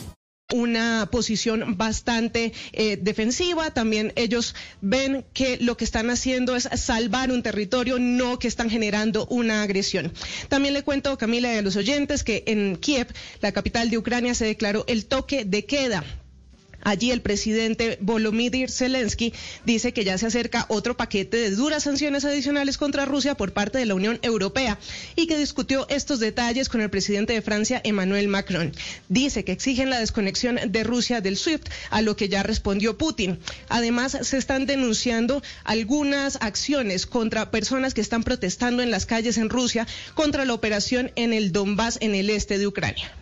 Pues gracias, eh, Joana, por hacer ese monitoreo al, a los medios rusos y a lo que ha dicho hace algunos minutos el presidente Vladimir Putin.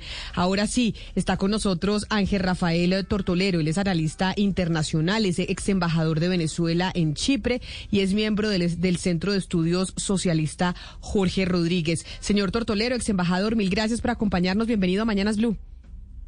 Oh, muchísimas gracias a usted y un gran saludo a todo el pueblo de Colombia, nuestros hermanos de sangre y de compromiso latinoamericano. Señor Tortolero, estábamos hablando de los apoyos latinoamericanos, ya que usted lo menciona, a o, apoyos o rechazo a la situación que se está viviendo en Ucrania y a la posición que tomó Vladimir Putin. ¿Por qué razón hay países, bueno, quiero que nos lo explique, como Venezuela, como Brasil, que apoyan y no condenan la situación en Ucrania en estos momentos? Bueno, fíjate, en el caso de Venezuela te puedo decir porque nuestra política exterior de, eh, heredada del, del, comandante Chávez y, seguida con magistral movimiento por el compañero Nicolás Maduro es no invasiva, no tiene nada que ver, no no, no se mete en los asuntos eh, internos de ningún país y establecemos relaciones con el mundo entero. Tenemos grandes amigos en Irán y tenemos grandes amigos en Rusia, en, en China y en cualquier con cualquier país del mundo. Hemos desarrollado una política exterior de mucho respeto a la autodeterminación. Por lo menos te puedo responder por Venezuela. En el caso de Brasil hay, hay una, cantidad enorme de, acuerdos, eh, vamos a decir, unila- eh, bilaterales entre Rusia y Brasil que obligan a también a una suerte de prudencia diplomática lo que y, y de neutralidad frente a este conflicto y eso es muy particular sobre todo cuando hay climas de tensión como este. Entonces, bueno, creo que uno de los aciertos que ha tenido Bolsonaro, que tiene muy pocos, uno de los aciertos, eh, la cosa más sensata que ha hecho es no interferir en este conflicto, no tomar posición sino todo lo contrario, pues apoyar a su socio estratégico en materia energética, en materia de intercambio tecnológico y bueno, y, para ustedes contar en el, el nivel de relaciones entre Brasil y, y Rusia. La política internacional no se dirige entre amigos y enemigos, no lo dice por, para, para establecer algunos parámetros. La política internacional tiene que ver con el nivel de relacionamiento que alcanzan países que inclusive pueden Pero, ser señor de Tortolero, distinta. Ent- Entendiendo esa, entendiendo esa política de la diplomacia venezolana que es respetar la autodeterminación de los pueblos y no meterse en lo que pasa en otros países, ¿eso incluye incluso movimientos bélicos y violaciones de derechos humanos? Es decir, la política No internacional es, es no meternos en otros países a pesar de que se esté desatando una guerra, a pesar de que se estén violando los derechos humanos. Corresponde el, tratamiento de la determinación, la determinación de una guerra o no, de violación de los derechos humanos, le corresponden a instancias multilaterales. Los países unilateralmente no son, no tienen la preponderancia para acusar a otro país de, de, ese tipo de delito, porque estamos hablando en el marco de que penaliza el derecho internacional. Por lo tanto, son los órganos multilaterales los que declaran si hay una guerra o no. En el caso de Rusia, tenemos una guerra, sí, una guerra mediática desde Occidente que ha montado toda una campaña de terror y no desde ahora, sino desde el conflicto de Crimea un poco y después vemos cómo, cómo desborda en el rompimiento de los acuerdos para, para el de- desarrollo del Nord Stream 2, por ejemplo, con Alemania, que, que evita de que entre gas barato a Europa y termina favoreciendo los negociados de Occidente, llámese Occidente, Estados Unidos, algunos países de la Unión Europea y el Reino Unido. Estamos viendo también como una Ucrania que fue un, que estuvo gobernada por un gobierno fascista, que tuvo un golpe de Estado, que atacó impunemente a compañeros y a compañeras, habitantes, pobladores de las que hoy en día se están separados de, de, de- de Ucrania, se declararon países, vemos también que no fueron condenados por Occidente en ningún momento. Y si nosotros observamos con detenimiento las cosas, podemos ver que en el mundo hay situaciones que son mucho peor que las que están planteando y no han sido sancionados ninguno de los culpables. Israel, uno de ellos, después Yugoslavia. Pues, pues, Podemos hablar de Chipre, por ejemplo, que tiene, tiene invadido el año 74 el norte completo. Entonces, eh, la política internacional se maneja con otros códigos, no entre enemigos y eh, amigos y enemigos. Se va a manejar con razonamientos lógicos, con acuerdos, y, y, y esos acuerdos son siempre serán parciales, no hay acuerdos totales. Hay Sí, pero entonces, señor Tortolero, hablemos un poco de esa selectividad a la que usted se está refiriendo, porque hemos hablado de, de los principios de neutralidad y usted di- dice no ser invasivo, que, que son países que, por, por, por ejemplo, Nicolás Maduro, usted dice que ha, tra- ha tratado de no ser invasivo, pues ha tratado de no ser invasivo en este caso específico. Y en este caso, no ser, lo que usted dice no ser invasivo o ser neutral puede ser visto como un apoyo. ¿Cómo es posible mirar esto como neutralidad y no como una neutralidad selectiva? Porque si algo es Nicolás Maduro es completamente abierto en, en apoyar o en criticar cuando algo no está bien. Es decir, él es, es supremamente, digamos, abierto en, en manifestar sus apoyos o sus rechazos. La República Bolivariana de Venezuela y el gobierno de la Revolución Bolivariana tiene clarísimo el panorama internacional. Y cuando te digo hay respeto a la autodeterminación, a la multiculturalidad y, al mundo multipolar es porque nos declaramos contrarios al imperialismo norteamericano regentado por la Unión Europea y gobernado por, por, por, el Reino Unido. O sea, nosotros estamos claros en nuestra política internacional y el presidente Nicolás Maduro lo tiene muy claro. Cuando digo no interferir en decisiones internas de los países, otra cosa. Pero No entonces, si usted, pero si usted dice que eso lo tienen claro, una de las cosas, y se lo digo, señor Tortolero, desde Colombia, que se ve con temor, es que teniendo ustedes claro que no están eh, de acuerdos con, eh, con el imperialismo de los Estados Unidos, con la hegemonía de la Unión Europea, con la directriz del, del Reino Unido, y lo que quieren es un mundo multipolar en donde haya varias potencias, en donde China juegue un rol importante como lo estamos viendo, en donde Rusia. Esto quiere decir que el territorio, por ejemplo, venezolano podría prestarse para un amiguismo de llegada de tropas rusas eh, al- a, América Latina, ¿o no? ¿O eso no necesariamente tiene una relación con lo otro? Nosotros, ¿para qué necesitamos tropas rusas? Nosotros tenemos unas relaciones con el nivel del sistema de armas nuestro que cambió al sistema ruso porque en el año 2005 a la- a lo- el gobierno norteamericano prohibió que manejáramos partes y piezas de nuestro sistema de armas Pero si les llegasen a pedir el favor, no porque ustedes necesiten las de- tropas, sino porque Rusia necesita un pie en América Latina, como lo ¿Para qué necesitó en su momento en la crisis de los misiles con Cuba. No, ese es un error histórico, es una falsa conciencia. No lo hizo, la crisis de los misiles no obedeció a un movimiento estratégico en ese momento para ir contra los Estados Unidos, para proteger a, a Cuba que estaba siendo atacada por un país mucho más grande y eso, eso es totalmente normal. Nosotros no estamos en guerra con nadie, ni vamos a estar en guerra con nadie por ahora y siempre y cuando no no no no no no nos atropellen desde ninguna nación del mundo. Pedimos respeto, exigimos respeto a nuestra condición y respetamos profundamente la autodeterminación como un principio primario. Rusia no necesita establecer bases militares acá, no las tiene. En Colombia hay siete bases norteamericanas y centenares de centros de adiestramiento del mercenariado internacional. Y eso se ha denunciado millones de veces y no ha pasado nada.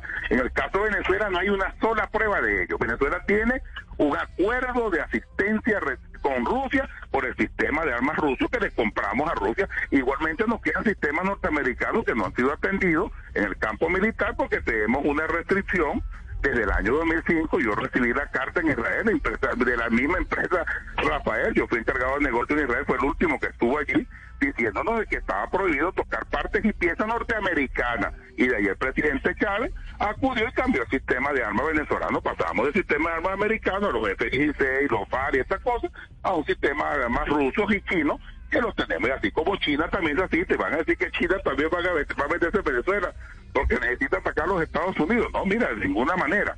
Nosotros tenemos un- Señor- una relación muy diáfana y muy clara con, con, con nuestro en, en nuestro aspecto internacional. Señor Tortolero, le pido se quede con nosotros en la línea. Vamos a, a seguir haciendo un análisis de la situación que hoy se vive en Ucrania, lo que muchos han considerado podría llegar a ser una tercera guerra mundial. Vamos a hacer una pausa para irnos con eh, las noticias del mediodía y volvemos con todos los analistas para seguir entendiendo lo que está pasando en este momento en Europa.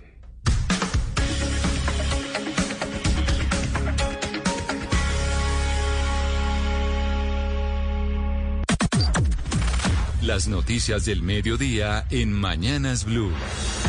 Al mediodía, como siempre, seguimos aquí conectados con ustedes, 12 del día, un minuto para actualizarlos de las noticias más importantes de Colombia y del mundo. Vamos a hacer un repaso de lo que está pasando a nivel noticioso de la mano del Servicio Informativo de Blue Radio. Don Eduardo Hernández, buenas tardes. Hola Camila, sin duda la noticia sigue estando en Ucrania. Como ustedes lo contaban hace segundos, habló el presidente de Rusia, Vladimir Putin, justifica de nuevo la invasión a Ucrania y se anticipa lo que van a ser las sanciones que muy seguramente se van a anunciar en el transcurso de esta tarde por parte de los países de Occidente, por parte de los Estados Unidos. También, y otra lista que es muy importante, Camila, tiene que ver con el drama humanitario que se está viviendo en Europa y particularmente en los países vecinos a Ucrania que empiezan ya a recibir decenas de miles de familias que están huyendo del territorio ucraniano. Joana Galvis.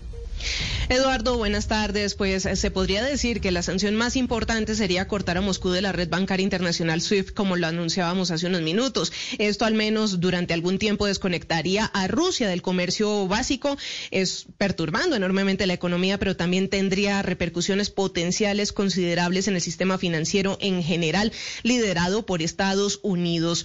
Respecto a lo que pasa con las personas, 13 civiles y 9 soldados muertos en el sur de Ucrania de denuncian las autoridades en ese país eh, como resultado de las hostilidades de las últimas horas.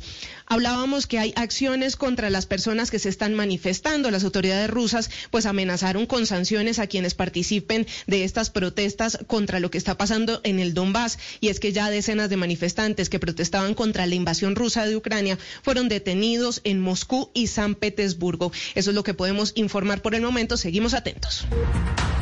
Seguiremos gracias Joana. Y sobre este mismo tema, ya que estábamos hablando con un representante de Venezuela, el presidente Iván Duque reconoció hoy que le preocupan los efectos que podría tener el conflicto en Ucrania, en América Latina, teniendo en cuenta que en Venezuela hay presencia de armadas rusas. Kenneth Torres. La preocupación la expresó el presidente Iván Duque durante su participación en el foro Estado de la Nación, el país que recibe el gobierno, en el que se habló del conflicto entre Rusia y Ucrania, que inició en las últimas horas y que rechazó el jefe de Estado. Las preocupaciones se han expresado desde tiempo atrás, por eso nosotros tuvimos una conversación semanas atrás con el embajador ruso no tanto por los fenómenos de las últimas horas, sino también porque sabemos que el régimen dictatorial de Venezuela protege terroristas colombianos allí. Y como allá hay presencia militar rusa y cuando se estaba escalando el debate en torno a lo que podía ocurrir en Ucrania, hubo un testimonio de un miembro de la Cancillería rusa diciendo que de aumentarse las tensiones habría más presión militar en América Latina, pues por supuesto nosotros prendimos las luces de alarma. El presidente Iván Duque señaló que otras de sus preocupaciones son las económicas, en especial la afectación de todos los mercados energéticos y los mercados financieros internacionales que repercuten en agravar la situación de inflación mundial que se está viviendo en todo el mundo. Claro, que es el efecto práctico que podría haber para Colombia el aumento en el costo de vida. Pues por ahora, en Colombia, Naturgas dice que por ahora no se prevé un aumento en los precios del servicio por esta situación en Ucrania, que sí podría desencadenar que aumenten los precios del gas en Estados Unidos y otras regiones del mundo. Marcela Peña. Miren, es que en Europa, donde casi un tercio del gas que se consume viene de Rusia, los precios del gas natural se dispararon un 60% con el inicio de las operaciones militares en Ucrania. Sin embargo, no se asuste que eso no se va a ver en su próxima factura del gas, lo dice la presidenta de Naturgas, Luz Estela Murgas. Los precios del gas natural en Colombia se forman en el mercado local, están pactados en contratos de mediano y de largo plazo y tienen una indexación relativamente estable. Naturgas resaltó que Colombia tiene un potencial de reservas de gas de hasta 60 terapias cúbicos que equivalen a más de 100 años de autosuficiencia. Sin embargo, para desarrollar ese potencial se necesita el despliegue de proyectos como el fracking o la exploración en alta mar. En enero de este año, Colombia logró su mayor producción de gas de los últimos cinco años. 12 del día, 6 minutos, Marcela, gracias. Pero nosotros aquí en Colombia también tenemos nuestra propia guerra y la noticia está relacionada con un enorme operativo en el departamento de Arauca que deja hasta ahora 16 disidentes de las FARC abatidos. Todos los detalles con César Chaparro. Los guerrilleros murieron durante una gigantesca operación realizada por grupos especiales de la policía y el ejército en la vereda El Paisaje de Puerto Rondón, Arauca. Cuentan los investigadores que un grupo especial de inteligencia de la Policía Nacional, que permanece en la zona, conoció que esta madrugada entrarían a Colombia al menos 30 disidentes que venían desde Venezuela. Además, un infiltrado les entregó las coordenadas a donde llegaría el grupo insurgente, lo que facilitó a los comandos de la policía y el ejército ejecutar la operación que deja hasta el momento 16 disidentes muertos. Entre ellos, al parecer, el máximo jefe de esas disidencias, conocido con el alias de Arturo, quien se refugiaba en Venezuela y es para la fuerza pública el protagonista de la guerra que se libra entre las disidencias de Iván Mordisco y Gentil Duarte contra la segunda Marquetalia y el ELN en esa zona del país. Un grupo especial de criminalística llega a esta hora a la zona para establecer si efectivamente el cuerpo corresponde a alias Arturo, quien habría quedado en libertad luego de someterse a la Justicia Especial para la Paz en el año 2017, pero un año después huyó para Venezuela a ser parte de las disidencias. En la misma operación, cinco señalados disidentes quedaron heridos y fueron capturados. En el sitio también reportaron la incautación de varios fusiles, munición y explosivos. César Chaparro Pinzón, Blue Radio. Gracias, César. Se espera que en el transcurso de las próximas horas viaje al departamento de Arauca el ministro de la Defensa, Diego Molano, a propósito de esta gigantesca operación. Mientras tanto, la próxima semana se podría habilitar de nuevo el paso por la Ruta del Sol después de que el ELN volara uno de los puentes cerca de Pailitas, en el Cesar, en el marco del paro armado. Javier Rodríguez. Los militares que viajaron a Pailitas desde Bucaramanga son profesionales en ingeniería civil y topografía, quienes están evaluando el terreno en el sector conocido como Los Trujillos, donde fue volado el puente con explosivos para luego comenzar el montaje del puente metálico que pesa más de 30 toneladas. Desde Valledupar y Tolemaida también enviaron a militares para apoyar la construcción que puede durar entre 5 y 8 días. El general Néstor Caro del Ejército. De un personal experto en puentes del Comando de Ingenieros del Ejército Nacional, comandante del Batallón Caldas y personal de Invidias con el propósito de en forma inmediata iniciar con la, para la instalación de un puente militar. Actualmente los vehículos que viajan desde Santander a Santa Marta deben desviar por el trayecto El Burro, El Banco y Cuatro Vientos hacia Bosconia, lo que aumenta el tiempo de recorrido en unas cuatro horas más para buses y vehículos pequeños. Y la Iglesia Católica le pidió al Ejército de Liberación Nacional Marcela Muertes, Puentes al ELN que abandone el camino de la violencia y que busque caminos de diálogo. Camila, se pronuncia la conferencia episcopal ante los graves hechos de violencia que está generando el Ejército de Liberación Nacional. Dice la Iglesia Católica que se debe respetar la vida y buscar caminos de diálogo. En el comunicado señala puntualmente, expresamos nuestra más profunda preocupación por la escalada de acciones violentas que se están realizando en varios lugares del territorio nacional a causa del denominado paro armado promovido por el ELN, el cual ha tenido diversas expresiones bélicas mediante explosiones que han dejado heridos graves, interrupción de la movilidad intimidaciones a la sociedad civil y desabastecimiento. La Iglesia también pide al Estado la protección efectiva de las comunidades y al ELN que abandone el camino de la violencia y muestre signos coherentes de verdadera voluntad de diálogo, respetando el derecho internacional humanitario y frenando el que considera un absurdo río de sangre y odio. Marcela, gracias. Hay una multitudinaria marcha hasta ahora en Buenaventura. Estudiantes, trabajadores y comerciantes están pidiendo respeto por la vida y el cese de la confrontación entre los grupos armados ilegales. Paula Gómez. Y ni la lluvia fue impedimento para que los bonaverenses salieran a las calles hoy a exigir paz para su territorio.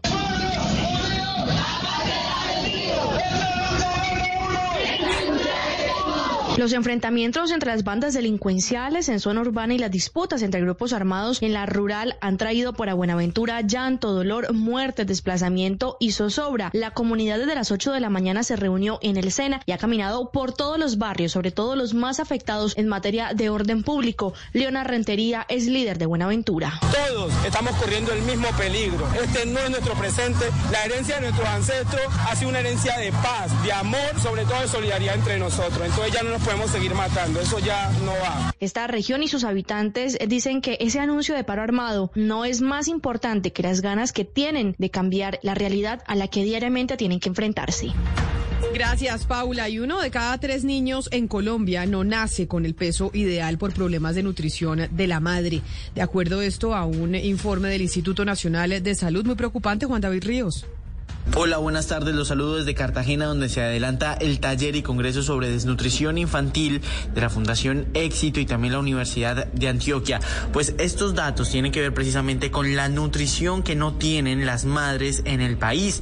El peso ideal de un niño a nacer va entre los 2.500 gramos y 4.000 gramos, pero depende específicamente de la nutrición que cada niño tiene. Sandra Lucía Restrepo es profesora de la Escuela de Nutrición y Dietética de la Universidad de Antioquia. Y la Organización Mundial de la Salud dice, no, el niño nace con 2.500 gramos, el niño está bien. Pero resulta que ya las investigaciones nos han mostrado que para que un niño tenga todo su potencial no basta con nacer con 2.500 gramos, sino con 3.000. ¿Cierto? O sea, que los niños deben nacer idealmente entre 3.000 y 4.000 gramos. La madre, por ejemplo, que tiene un bajo peso, tiene mayor posibilidad de tener un niño con unas enfermedades en su adultez y por eso el llamado es precisamente a acudir a controles y prevención frente a la nutrición en el momento de un embarazo. A propósito de estos temas de la niñez, les contamos que en Santa Marta, en un corregimiento que se llama Huachaca, los niños están estudiando en una gallera porque el colegio no tiene las condiciones para que reciban las clases. Wilson Santiago. En el olvido se encuentra la educación de Huachaca en Santa Marta. Niños y niñas tienen que recibir sus clases en medio de mesas de billar y el espacio que antes era utilizado para que los gallos pelearan, ahora es su salón de clases. Emilce Giraldo, presidenta de la Junta Comunal, asegura que la situación se debe a que hay más niños que colegios. No tenemos colegios y hay en demasiada demanda de niños que no caben en los colegios que tenemos acá. ¿Qué le pedimos al distrito y al gobierno nacional? Que nos hagan unos megacolegios para la comunidad de corregimiento de Huachaca. Las precarias condiciones llegan hasta el punto de que las jornadas de clases no pueden ser completas, pues no cuentan con baños para hacer sus necesidades. Así lo denuncia la madre de familia, Francina Villalba. Bueno, hasta el momento están recibiendo clases hasta las diez y media de la mañana por las condiciones de los baños. Por eso no reciben todo el día las clases como deben de ser. Desde Blue Radio tratamos de conocer la posición de la Secretaría de Educación Distrital, pero no fue posible. Entre tanto, los niños y niñas de Huachaca esperan que pronto puedan educarse en un lugar digno. 12 del día, 13 minutos. Y atención, porque uno de los fugados de la estación de policía de Cazucá, en Soacha, es Víctor Alexander Ortiz, un hombre condenado a 29 años de prisión por el homicidio de su expareja, Silvia Charri. Sí, según fuentes eh, de la policía, pues uno de esos 13 eh, privados de la libertad que se fugaron eh, de la estación de policía en Suacha es Víctor Alexander Ortiz, un hombre condenado a 29 años de prisión por el homicidio de su expareja sentimental Karen Dayan Bernal, que solo tenía 27 años de edad, feminicidio que fue perpetrado el 8 de mayo del año pasado. Es decir, a pesar de que por ser condenado ya su custodia debía corresponderle al IMPEC, seguía recluido en esta estación de policía bajo la vigilancia de los uniformados en una estación que en todos los casos debe ser eh, transitoria. Las autoridades eh, siguen tras la pista de esos 15 eh, fugados. Recordemos que dos de ellos tenían condenas y que la mayoría estaba siendo procesado por delitos como tráfico de estupefacientes, porte de armas de fuego, hurto agravado y hasta acceso carnal abusivo con menor de 14 años. La noticia deportiva. La noticia deportiva a esta hora ya se está jugando la segunda parte en la fecha del eh, fin de semana que ha comenzado el día de hoy en Qatar. Gol de James Rodríguez, Camila, para nuestro Al Rayán, va uno por uno ante Al Garrafas, el quinto gol del colombiano en esta liga. Y estaremos pendientes porque a las 12 y 45 juegos de vuelta de 16 de final de la Europa League. Lazio ante Porto en el conjunto portugués titular Mateus Uribe, mientras que el Atalanta, que va ganándole la serie 2 por 1 al Olympiacos de Grecia, no tendrá a Luis Fernando Muriel por lesión. Las principales tendencias en redes sociales.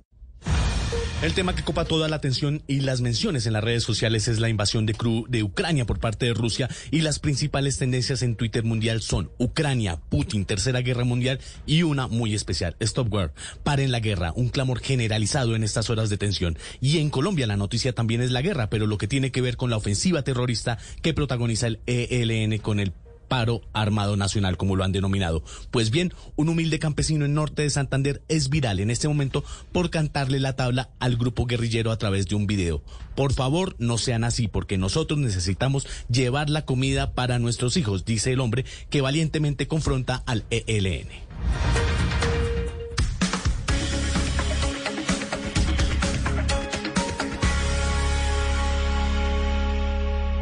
Justo cuando el amor de Tati cuando creíamos que teníamos todas las respuestas, de pronto cambiaron todas las preguntas.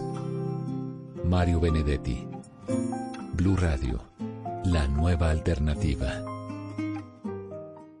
Ana y Oscar iba sobre ruedas. Llegarán nuevos problemas que intentarán cambiar el rumbo de la relación. Vecinos, un amor a la carrera. Lunes a viernes 6 de la tarde después del CAI por Caracol Televisión. Tú nos ves, Caracol TV. Seguimos conectados con ustedes en Mañanas Blue. Oscar Montes, Ana Cristina Restrepo, Hugo Mario Palomar, Diana Mejía, Sebastián Nora, Mariana Palau, Gonzalo Lázari, Valeria Santos y Camila Zuluaga con el tema del mediodía.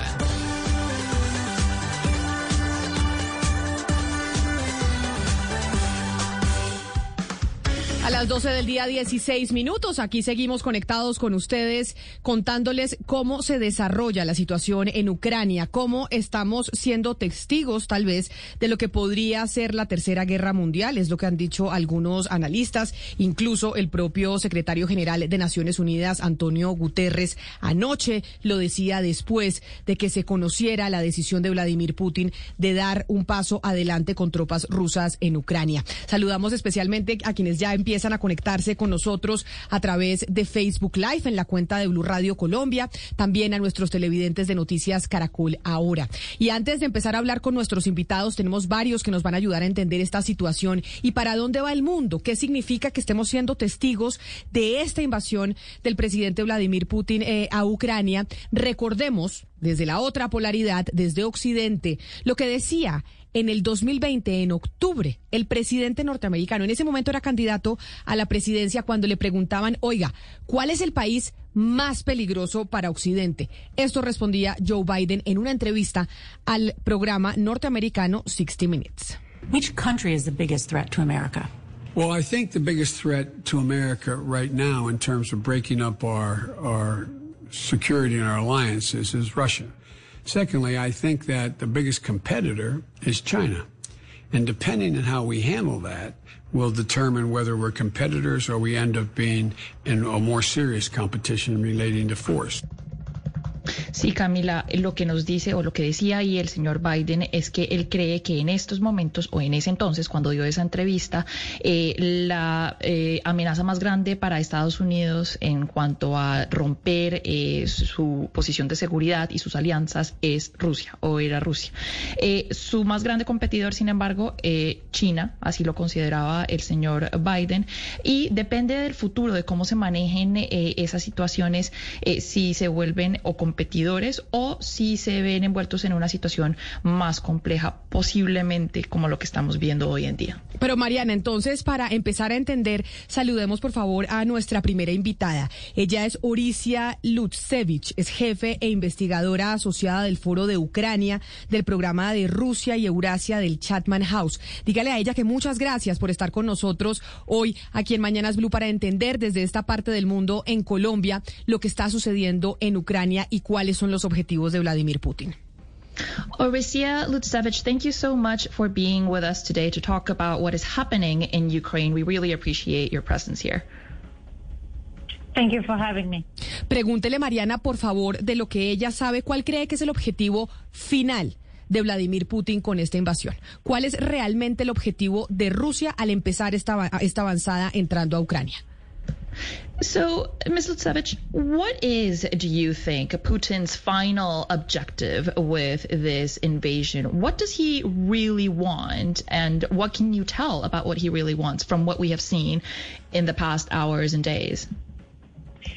President Putin clearly said what he wants in many of his speeches. He wants total control over the territory of Ukraine so that he can install a pro-Russian loyal government because the independent uh, sovereign Ukraine has made its choice. It wants to implement European style reforms. It wants to become a member of European Union. And this is a fundamental threat to Putin because he is driven very much by the imperialist agenda to gather Russian lands to create a protective sphere around Russia.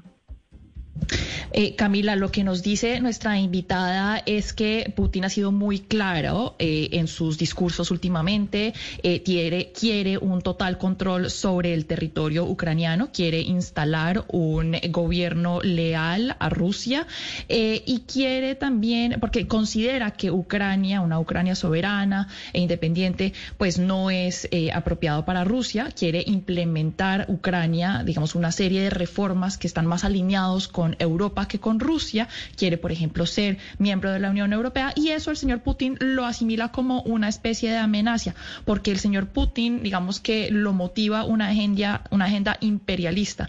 Eh, el hecho de que Ucrania pertenezca a esta, digamos, esfera eh, de protección es su objetivo eh, en, en invadir a ese país.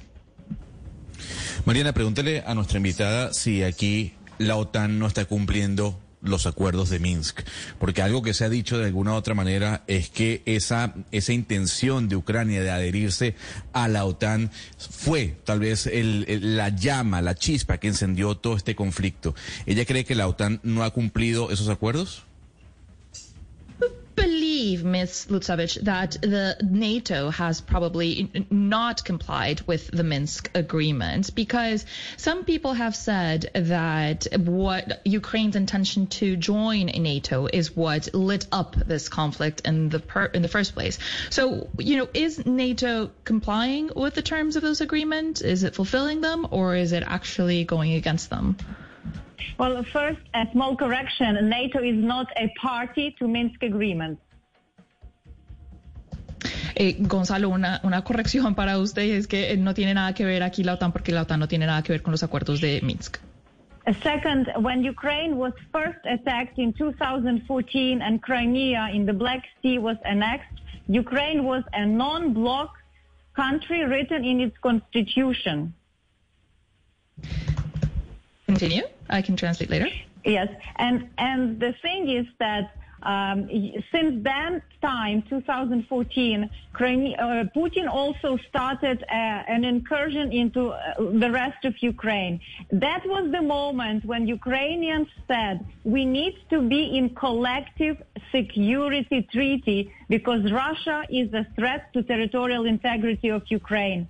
And this is what is driving Ukrainian desire to join NATO. But NATO did not open um, any procedure for Ukraine to become a member. That is why I personally do not believe that NATO has any blame for this. It is purely Russian revisionist aggressive war in Europe. Bueno, Gonzalo, entonces, eh, lo que nos dice es que la OTAN prácticamente no tuvo nada que ver en esto. La, hay que recordar que en el 2014 fue Rusia, eh, el presidente Putin, el que anexó a Crimea, el que eh, expandió su presencia en el Mar Negro. Ucrania siempre había dicho que no pertenecía a ningún bloque en ese sentido, pero Putin igual empezó esa incursión y también empezó una incursión no solamente en Ucrania, sino en otros territorios eh, ucranianos. En ese momento, ese fue el momento en el que dijeron los ucranianos que necesitaban ser parte de un eh, tratado de seguridad porque Rusia es una amenaza para la integridad de su territorio, para la integridad del territorio ucraniano. Y eso es lo que estaba empujando a los ucranianos a querer ser miembros de la OTAN.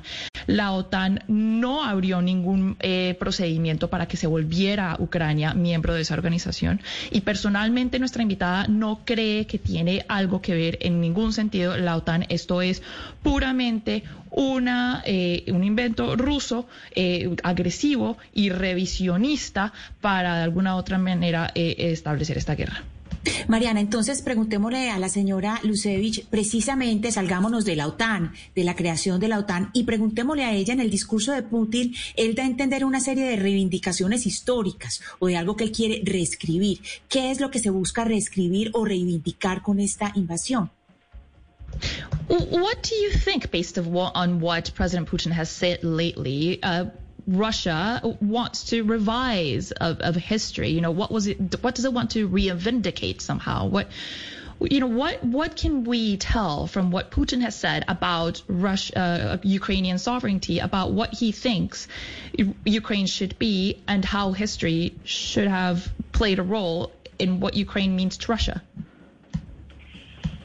It's a difficult question, but I think for Putin, uh, the reference is Yalta Agreement that was struck after the end of the Second World War, where Stalin was deciding on the borders of Soviet Union's control in Eastern Europe and in other territories like Kaliningrad, Königsberg, that they've controlled like Austria, like Finland, where they had their troops stationed.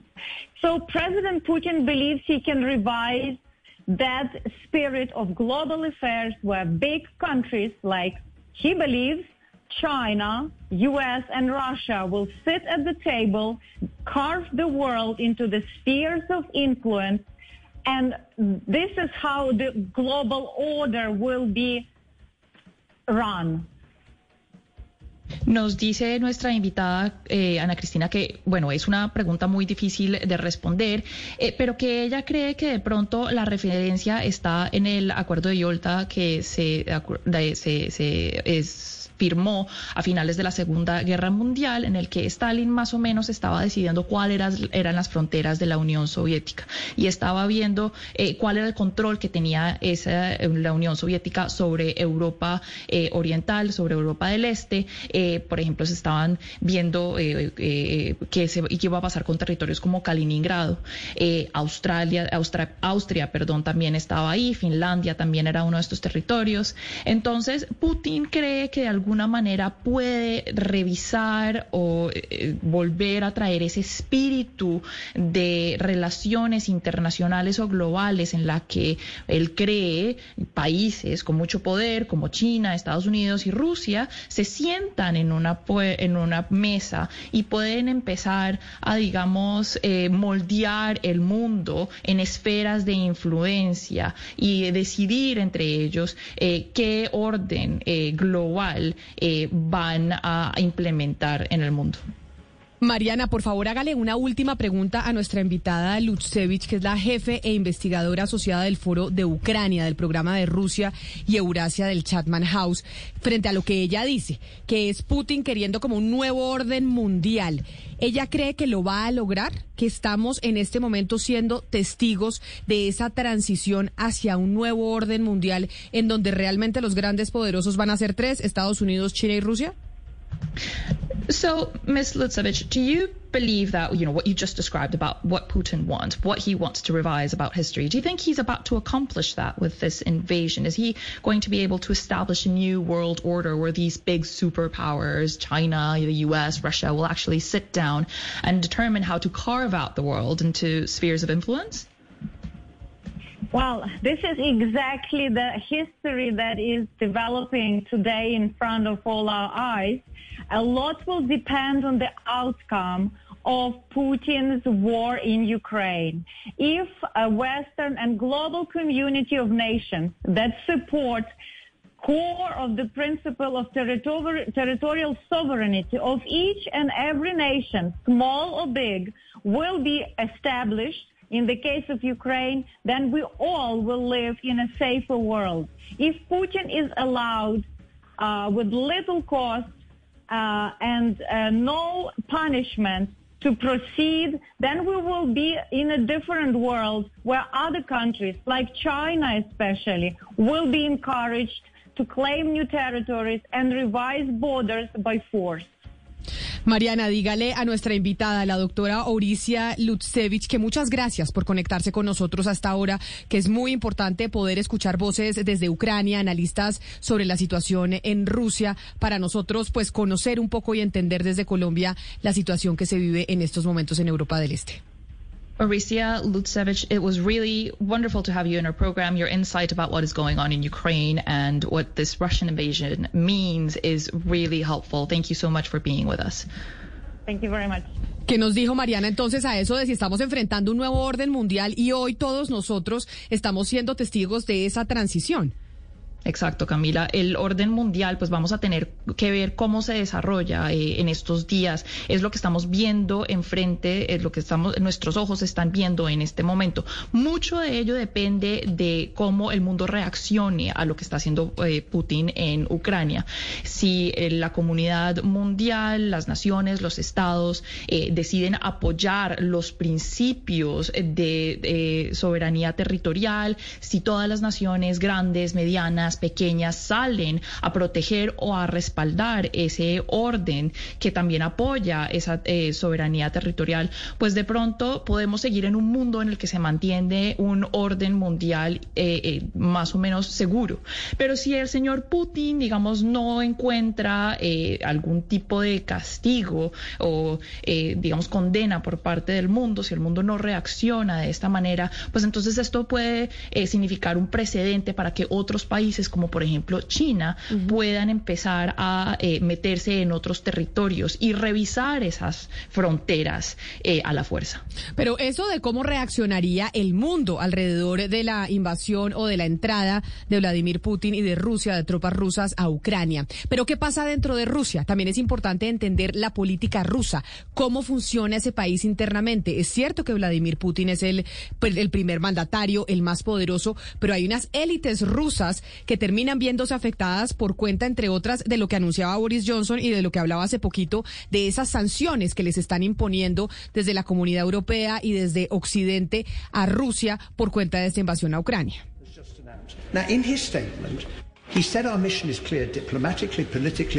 Ahí estamos eh, oyendo al eh, Parlamento Europeo, en donde hace algunos minutos hablaba el eh, primer ministro Boris Johnson, hablando de esas sanciones. Y por eso, para entender un poco cómo funciona Rusia por dentro, nos atiende hasta ahora Gabriel Santamaría. Él es analista político de política rusa para la empresa consultora Veracity Worldwide. Señor Santamaría, usted mil gracias por atendernos desde Londres. Bienvenido a Mañanas Blue. Muchas gracias por, eh, por tenerme en, tu programa, Camila. Señor eh, Santa María, le quiero preguntar sobre cómo funciona internamente Rusia, porque estamos hablando ahorita de las sanciones y de las medidas que está tomando la comunidad internacional frente a la situación que se está viviendo con la invasión de Ucrania. Y principalmente son sanciones económicas. Putin ha dicho que eso no le importa, pero las élites rusas, aquellas que tienen, que tendrían cuentas congeladas, que lo suspenderían del sistema financiero internacional, podrían llegar a ejercer una, una presión sobre Vladimir Putin y su gobierno o no? Es muy difícil de verlo, la verdad. Em, el, poder en Rusia está verticalmente muy integrado. Los oligarcas que antes eh, tenían bastante poder en el país eh, son una sombra de lo que eran. Y realmente es un país en el que las decisiones ahora mismo las toma solo una persona, Vladimir Putin. Pero entonces no hay ningún tipo de presión ni de oposición ni nada que pueda también generar una discusión dentro de Rusia. Estamos eh, pues abocados en el mundo a las decisiones de la cabeza de, Vladimir Putin y punto. Eh, por desgracia hay poco que podamos hacer. Eh, esta decisión es, me gustaría decir, muy impopular. He estado hablando con varios amigos y, conocidos rusos estos días. están en shock, como quizá están mucha gente alrededor del mundo. No tengo la impresión de que las élites estén eh, a favor de esta invasión. Eh, no tiene mucho sentido desde un punto estratégico para, para Rusia y para Putin, em, pero no le ha parado eh, a tomar esta decisión. Si, si, visteis tal vez la reunión que tuvo con los mandamases del Consejo de Seguridad Nacional, la impresión es que no estaban muy contentos con lo que estaban viendo, pero aún así Putin parece haber tomado la decisión de invadir Ucrania. Pero, señor Santa María, usted nos dice que no parece tener mucho apoyo esta decisión por parte del presidente Putin, pero ¿qué pueden hacer? ¿Qué puede hacer el pueblo ruso? ¿Qué pueden hacer otras eh, personas poderosas en Rusia eh, para, de alguna u otra manera, influenciar lo que pase de ahora en adelante en Ucrania? ¿Tienen algún poder o el señor Putin es absolutamente poderoso y puede hacer lo que quiera en Ucrania? Es depende de él solamente. Eh, desde el punto de vista popular, eh, hay, gente, hay gente en la calle ahora mismo, en San Petersburgo, en Moscú, en Ekaterimburgo, pero, pero no es lo suficiente para, no es lo suficiente para, para, realmente echarle del poder. Son muy valientes, es decir, porque se están enfrentando a arresto inmediato, ir a la cárcel, etcétera, etcétera. Desde el punto de vista de las élites económicas, eh, no, está claro lo que, lo que van a poder hacer. Lo que, lo que sí que puede pasar es que con las sanciones económicas que en teoría Estados Unidos, la Unión Europea y demás van a imponer eh, a Rusia y a unos cuantos oligarcas cercanos a, a Putin, esta gente va a empezar a tener que vivir en Rusia y va a tener que estar más involucrado en la política, en la política interior. Y quizá eh, esto haga que empiezan a haber algunos cambios, pero, pero es solo una esperanza. Ahora mismo la verdad es que hay, hay poco internamente que, que, pare, que pueda parar o que puede que pueda hacer contrapeso a Putin. Y sobre esa gente que va a tener que volver a vivir en Rusia, le quiero preguntar sobre un trino que, que ponía Joseph eh, Borrell, parlamentario europeo, ayer que le tocó borrar. De hecho, pero era un trino en donde decía, mire, no más compras en Milán, no más fiestas en Saint-Tropez, no más diamantes en, en Arvep. Esto es el primer paso. Nosotros nos paramos y estamos unidos, diciéndole a esa élite rusa, a esos oligarcas rusos que son los que tienen mucho dinero, que soportan también el régimen de Vladimir Putin, señores, en Europa se les acabó la fiesta, no más, porque la mayoría de esos millonarios rusos pues se la pasan eh, de fiesta, de viaje y viviendo en otras partes de Europa. ¿Será que eso que decía el señor Borrell y le tocó borrar de su de su cuenta en Twitter, pero que lo que es lo que piensan muchos dirigentes en Europa, ¿no termina generando una presión a futuro? Puede generar una presión a futuro, pero a futuro, no, no mañana, no pasado mañana. Eh, definitivamente esto va, eh, esta decisión va a crear tensiones dentro de Rusia y dentro de la élite. Que sean suficientes como para romper el régimen de, Putin es, difícil hoy en día poder decir eso, pero es la esperanza de mucha gente, la verdad. Pero y entonces ahora le hago una pregunta que pues es eh, de opinión, porque es hasta dónde cree usted que va a llegar Vladimir Putin con esto y cuáles son las verdaderas intenciones. En principio nadie creía, o muchas personas, a pesar de las advertencias norteamericanas, que Putin iba a dar ese paso de entrar a Ucrania. Nadie le creía. Todo el mundo decía de pronto es que Putin está cañando. Lo que vimos ayer es que era un plan y que todo esto estaba milimétricamente calculado. ¿Hasta dónde querrá llegar Vladimir Putin? Cierto, yo creo que está dispuesto a llegar hasta el final. Ahora bien, una cosa es cómo esté planeado y cómo aparezca en el papel y otra cosa es la realidad. Y cuando una guerra se empieza, uno sabe cuándo empieza, pero no cómo acaba. Eh, estamos viendo que, que, el ejército ucraniano no está huyendo, que está combatiendo, la desigualdad es, muy grande entre los entre las eh, fuerzas armadas de los dos países y, puede ser que, no dure que la resistencia no dure mucho pero está habiendo. Y en cuanto a las intenciones de Putin las dejó claras esta mañana en su discurso. Ha dicho que busca un cambio de régimen. Él lo ha llamado entre comillas denazificación eh, lo cual es una burda mentira. Eh, pero busca cambiar el régimen, instalar un gobierno eh, prorruso en Kiev y tal vez eh, dividir el país y cambiar fronteras. Eh, podemos ver un par de, un, quizá dos o tres repúblicas más apareciendo en el este de Ucrania, que, que funcionan como vasallos de Rusia, de Rusia y el oeste del país controlado por, por, por un gobierno afín a, a Rusia. Señor Santa María, háblenos un poco de las capacidades del ejército ruso, de esas capacidades que tienen para eh, invadir o para de pronto ocupar de manera más prolongada el territorio ucraniano. El señor Putin eh, ha hecho unos esfuerzos muy grandes por modernizar su ejército y las Fuerzas Armadas. ¿De qué manera lo ha hecho? ¿Cómo se ha transformado el ejército ruso y qué capacidades tiene hoy en día para llevar a cabo y cumplir con las metas del presidente Putin en Ucrania?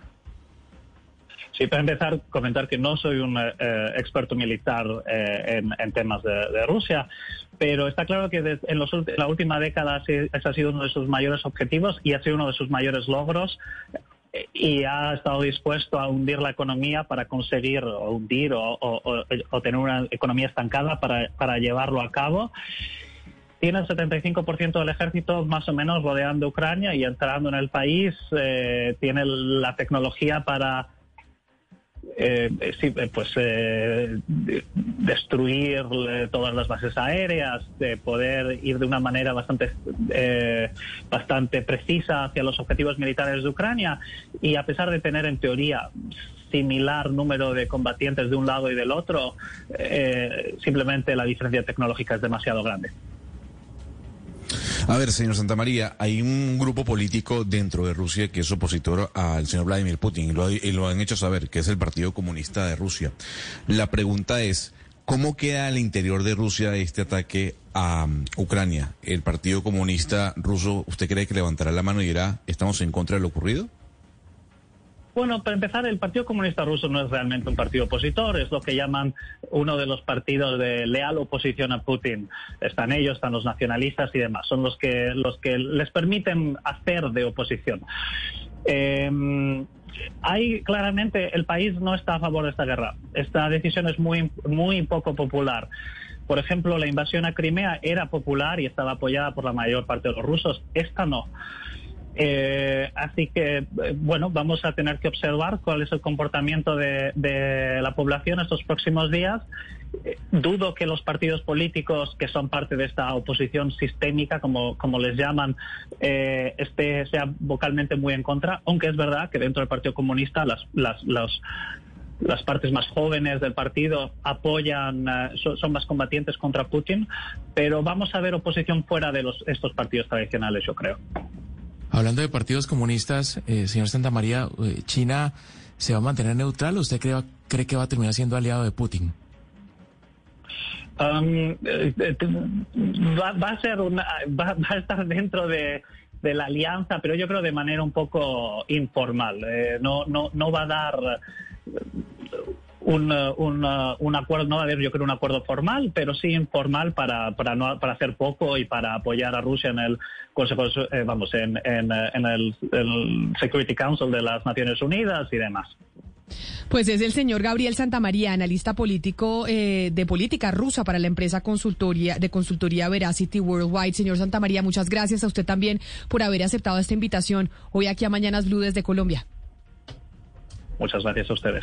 Y la gran pregunta, y muchos eh, oyentes nos están escribiendo al 301-764-4108, pero bueno, ¿esto cómo afecta a América Latina? ¿Cuáles van a ser las implicaciones? Ya ahorita hablaremos de las implicaciones económicas que significaría una guerra en cualquier parte del mundo, pero sobre todo en ese punto estratégico de Europa del Este por los commodities que tienen ahí, por, la, por los granos que se producen en Ucrania y por lo que se exporta desde Ucrania también a nuestro continente. Quiero saludar eh, de nuevo al eh, ex embajador de Venezuela en Chipre, pero como lo decíamos, miembro del Centro de Estudios Socialistas Jorge Rodríguez, al analista internacional Ángel Rafael Tortolero. Señor Tortolero, bienvenido de nuevo aquí a Mañanas Blue.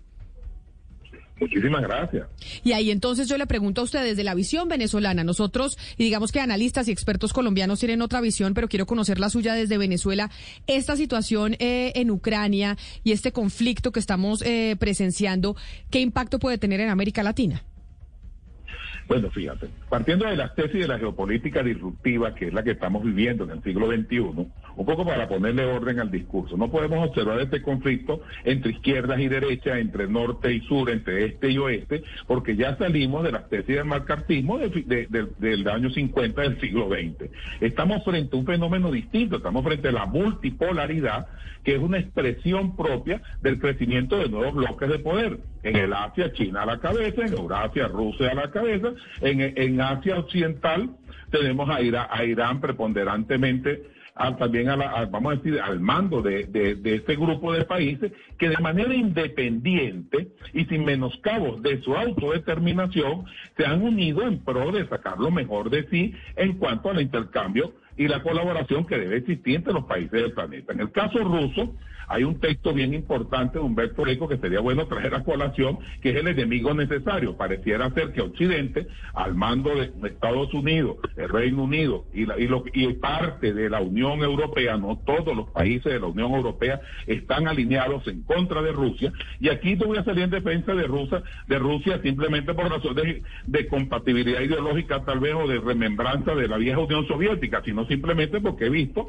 cómo toda la mediática mundial ha hecho aparecer como el gran monstruo de, de, de, Asia, del Asia, de, perdón, de, de, Eurasia, a Rusia que está avanzando sobre la pobre Ucrania. Y no han dicho de que esta es una guerra provocada desde los Estados Unidos para interferir en buena parte, distraer el desarrollo tecnológico, comercial y político y la, y la presencia, el liderazgo que ha tenido el gobierno de Vladimir Putin en su intervención, por ejemplo, en Siria, donde evitó que que tomaran un país por asalto con fuerzas paramilitares o, su o la presencia que ha tenido China en el mundo llevando mercadería, inclusive a los Estados Unidos, 90% de la población norteamericana compra productos chinos. O sea, eso te está diciendo de que el mundo ha cambiado radicalmente. Pero, señor Tortolero. China es gobernada por los comunistas, el Partido Comunista acaba de celebrar 100 años, Rusia tiene un país capitalista, socialdemócrata, Vladimir Putin no está hipnotizando a nadie,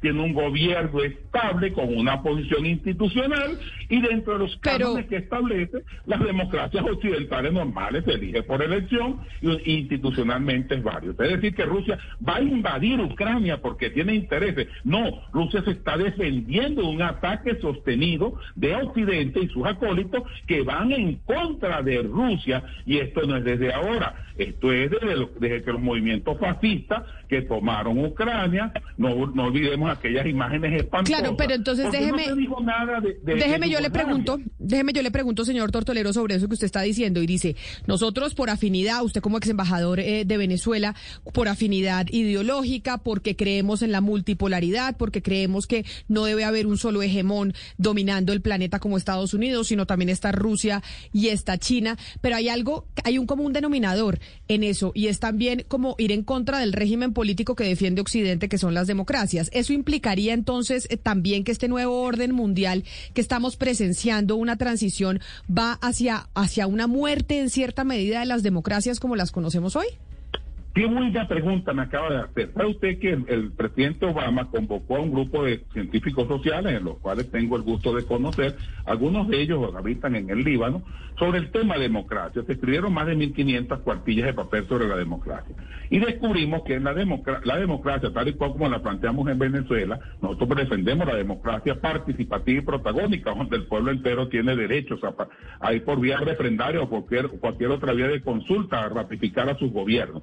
Decir que democracia es solo la representativa o el modelo norteamericano, que es espantosamente antidemocrático, donde gobiernan dos partidos que tienen una sola línea ideológica, política, guerrerista e internacional. Decir que democracia es que grupos de poder se apropien del poder del Estado y no den participación a más nadie dentro de eso, bueno, también para a juicio de esta otra parte de la humanidad que pensamos que democracia es amplitud, es protagonismo, es participación, es pleno derecho de las mayorías, es gobierno de las mayorías para las mayorías. Eso lo creemos así. Y creemos que, que en Rusia hay una democracia perfectamente auditable. Usted puede ver cuántas elecciones ha participado el presidente Putin, a veces como presidente, a veces como presidente, y con qué porcentaje las ha ganado. Ahora, ¿qué vamos a hacer de Occidente? Vamos, vamos, vamos a alinearnos a las tesis mediáticas de, descalificar esos modelos porque ratifican a hombres como Vladimir Putin. O vamos a decir que no hay democracia porque esas elecciones son manipuladas o manetadas. Yo creo que ya eso ya, ya nadie lo compra ni se lo cree. Ya es una tontería. Es como expresar lo que quisieron expresar en Nicaragua, las elecciones en Nicaragua, las elecciones nuestras aquí en Venezuela. O sea, nosotros podemos a inventar por la prueba, mostrar que democracia, democracia es participación de la gente. Democracia es organización del poder popular, democracia es libertad, libertad, la libertad que establece el Estado, que es un conjunto de leyes que regula las libertades. Eso es todo. Ex embajador, Fíjese bien que ayer, ayer, y justamente mi compañera Camila Zuluaga comentaba esto al principio del programa, tiene que ver con la falta de acción del multilateralismo, de esa ONU que no termina de ejercer algún tipo de acción sobre lo que está ocurriendo, no solo en esta parte del mundo, sino a nivel global. ¿Usted cree que con lo que ocurrió el día de hoy y lo que vimos anoche, se puede decir que es el fin del multilateralismo como lo conocíamos desde que se creó la ONU? Todo lo contrario, fíjate, yo creo que el multilateralismo se va a fortalecer de esta, de esta ojalá, eso es una aspiración lo que estoy lanzando, debe salir fortalecido en la virtud de que cambie la correlación de fuerzas. No es posible que después de la Segunda Guerra Mundial nosotros sigamos teniendo un Consejo de Seguridad donde tres, cuatro países tienen derecho a veto y el resto de la humanidad no tiene derecho a nada. Después de todos los años convocan a la Asamblea General de la ONU y se pide el levantamiento de las sanciones sobre Cuba y fíjate tú cómo hace caso omiso a los Estados Unidos eso. De 194 naciones adscritas a la ONU, más de 180, 186 más o menos va la medida de países que vienen de las más diversas corrientes del pensamiento político universal, votan en favor de levantar las sanciones y eso para los Estados Unidos no significa absolutamente nada. Creo que eso, eso es lo que llamamos el multilateralismo, debe, debe adquirir ahora una nueva dimensionalidad y también sancionar y, además que esta política de sanciones, eso de, la, de la justicia extraterritorial que se ejerce, ejerce con mucha facilidad los Estados Unidos de Norteamérica, la Unión Europea, ¿en nombre de qué y por qué usted van a existir sanciones? O sea, atacar a un país por la vía de las sanciones, hostigar a una nación y luego quejarse cuando ésta se defiende, me parece que es, es una desfachatez que no cabe en ningún análisis en ninguno, desde ninguna perspectiva. Entonces el multilateralismo debe salir fortalecido, inclusive instituciones como la ONU, no es la primera vez que se escuchan voces de las más diversas pidiendo que hay que reconfigurar los, los pesos y los contrapesos dentro de estos órganos como la ONU, donde tendrán que, bueno, volver a rediseñarse elementos que permitan la vida en sana paz. Ahorita hablaban del nuevo orden mundial. Sí, un nuevo orden mundial están haciendo. Y es evidente, compañeros, los bloques de poder son una realidad concreta y no solo se reducen a Rusia, China y los Estados Unidos. Cuidado, cuidado, no olvidemos a Sudáfrica, no olvidemos a nuestra América, la América que va al sur de Río Grande. Sudáfrica. Siguen cambiando los signos políticos aquí y tenemos una presencia y una importancia en el mundo también. Claro, sin lugar a dudas. Y Sudáfrica que ha condenado, de hecho, hace algunos minutos el gobierno de Sudáfrica la invasión del eh, presidente Vladimir Putin a Ucrania. Ex embajador eh, Ángel Rafael Tortolero, mil gracias por estar con nosotros. También nos parecía importante tener una visión distinta de análisis a esto que está sucediendo en, eh, en Europa del Este. Feliz día para usted. Muchísimas gracias a ustedes por la invitación y un gran abrazo y nuestros afectos al pueblo colombiano a quien queremos muchísimo y lo sentimos más que como hermanos. Hasta la victoria siempre. 12 del día, 52 minutos. Y ahora, pues también tenemos que saber cuáles son los efectos económicos, que eso nos afecta a todos el bolsillo. Lo que está pasando con los mercados a nivel internacional después de que se conociera la decisión de Vladimir Putin de entrar con tropas a Ucrania. Hasta ahora está con nosotros Guillermo Valencia. Él es el director de MacroWise, que es una firma consultora de mercados internacionales, para que nos explique un poco los efectos de esta decisión de Putin en los mercados y qué es lo que vamos a ver en los próximos días. Señor Valencia, bienvenido. Usted gracias por estar con nosotros. Camila, un placer estar con ustedes. Y entonces le pregunto, vemos nosotros que no somos ningunos expertos que inmediatamente se lanza un ataque autorizado por eh, Vladimir Putin a Ucrania, nos empiezan a decir los expertos económicos, oigan, las bolsas empezaron a bajar, empezaron a bajar, sube el- los precios eh, del petróleo, empieza a haber una especie de crisis económica. ¿Qué es lo que vamos a ver en los próximos días y qué tanto se puede alargar esta primera reacción de los mercados que vimos a la invasión de Ucrania? Definitivamente, este es un escenario donde se, se busca un refugio y ese refugio definitivamente es el dólar.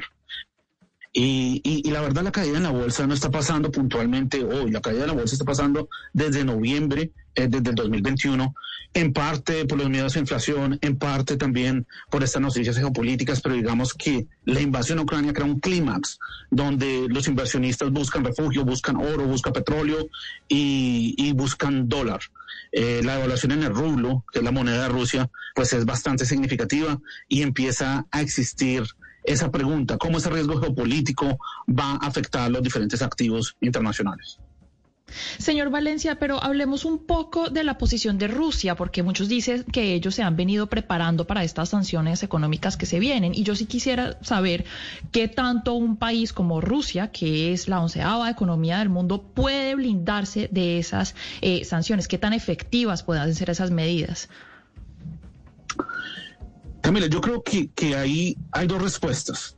Una respuesta de corto plazo, que es la dependencia de Rusia del sistema de pagos internacional SWIFT, que es lo que quieren bloquearlo. Quieren bloquear no solo a Rusia, sino a algunos oligarcas y go- gobernantes eh, que tienen relación eh, con el régimen de Putin. Y, y con eso quieren, pues, crear alguna presión eh, dentro del estamento ruso. Ahora bien, que eso funcione o no, trataron de hacer lo mismo en el 2014 y, y- no funcionó mucho. Eh, Desde hace mucho tiempo las relaciones entre Occidente y Rusia no están bien. Entonces no, no creo que ese sea el mecanismo. Esa, esa es la respuesta de corto plazo. Pero aquí hay algo más fuerte pasando. Sí, y, y- y es algo que estructuralmente tanto crea riesgos como oportunidades de inversión. Y es que el mundo está teniendo una transición grande, está teniendo una transición de el petróleo al gas y es una transición energética. El mundo está teniendo una transición de la globalización a un mundo multipolar. Hay un frente de competencia tecnológica entre Estados Unidos y China. Y Putin sabe eso. Y él empezó a jugar el tablero primero. Le dijo, queremos tener el control de la energía. Ucrania es súper clave en eso. Rusia es uno de los mayores exportadores de gas del mundo, tiene las mayores reservas de gas del mundo, petróleo, y tiene una presencia en Kazajstán, que es una de las fuentes de uranio más importantes del mundo. Entonces, definitivamente, la, estrategia aquí de Rusia es considerar, consolidarse como ese exportador de energía de Euroasia. ¿Exportar a quién? El mayor cliente de energía en el mundo en este instante es China. Entonces, sacar a Rusia del SWIFT, sacar a Rusia del sistema internacional de pago, lo único que acelera es una cosa, que el yuan tome relevancia, que el futuro del petróleo en Shanghai empiece a tener más liquidez. Y eso es lo que quiere el gobierno de Xi Jinping. Entonces, de- definitivamente aquí hay una alineación de incentivos entre Rusia y China y, y eso hace parte de este tablero geopolítico. Hay algo que sucedió en la gran crisis del 2008 que de pronto tiene algunos elementos de lo que estamos viendo, que se empezó a acelerar la inflación en los Estados Unidos y en partes del mundo, el petróleo empezó también a subir y también una cantidad de commodities, llegó después, eh, como usted recordará bien, la subida de tasas fuerte de la Fed y se desató el tema de la burbuja. No sé si usted ve un poco eh, de ese contexto ahorita en el que estamos viendo que el petróleo va a subir mucho que empuja el tema de la inflación y ahora que vemos con las tasas altas, no sé si ve un riesgo de que haya un tema delicado financiero en tanto en Estados Unidos como en Europa ahora con este contexto ruso eh, y del petróleo. Pues mira, esa observación es supremamente interesante porque eso que tú escribes en el 2008 también coincide con una invasión de Rusia a Georgia. Sí, y, y, también hubo algo similar en el 2000 cuando se desinfló la burbuja.com. Entonces, sí, sí, sí, hay ciertas relaciones. Ahora, ¿es igual o no es igual? ¿Estamos en una burbuja en tecnología o no? Entonces, cuando esa pregunta es acerca de compañías como Netflix, Facebook, uh, esa respuesta puede ser positiva. Pero cuando esa pregunta es acerca del insumo más importante en esta competencia tecnológica que son los semiconductores, la respuesta es no. El mundo está haciendo una transición del software al hardware y los semiconductores son la clave en ese pulso geopolítico. Compañías como Taiwan Semiconductors, supremamente estratégicas, supremamente importantes. Eh, hay compañías en Europa especializadas en la litografía de semiconductores que también son estratégicas. No olvidemos que el sector automotriz tiene un déficit de estos elementos, en particular en Europa. Nosotros no pensamos que sea una burbuja por una razón muy importante. El COVID aceleró un proceso, la, pandemia aceleró el proceso de deglobalización y de reconfiguración de las cadenas de valor en el mundo. Estados Unidos está volviendo a fabricar, Europa está volviendo a fabricar. Volvemos a ver nuevas fábricas de semiconductores en Texas, en Arizona. Eso no pasaba desde los 80 en Estados Unidos. Luego, ese es un escenario diferente. Si hay alguna analogía en la historia que nos puede servir de contexto para entender esto es 1951, cuando comienza la Guerra Fría.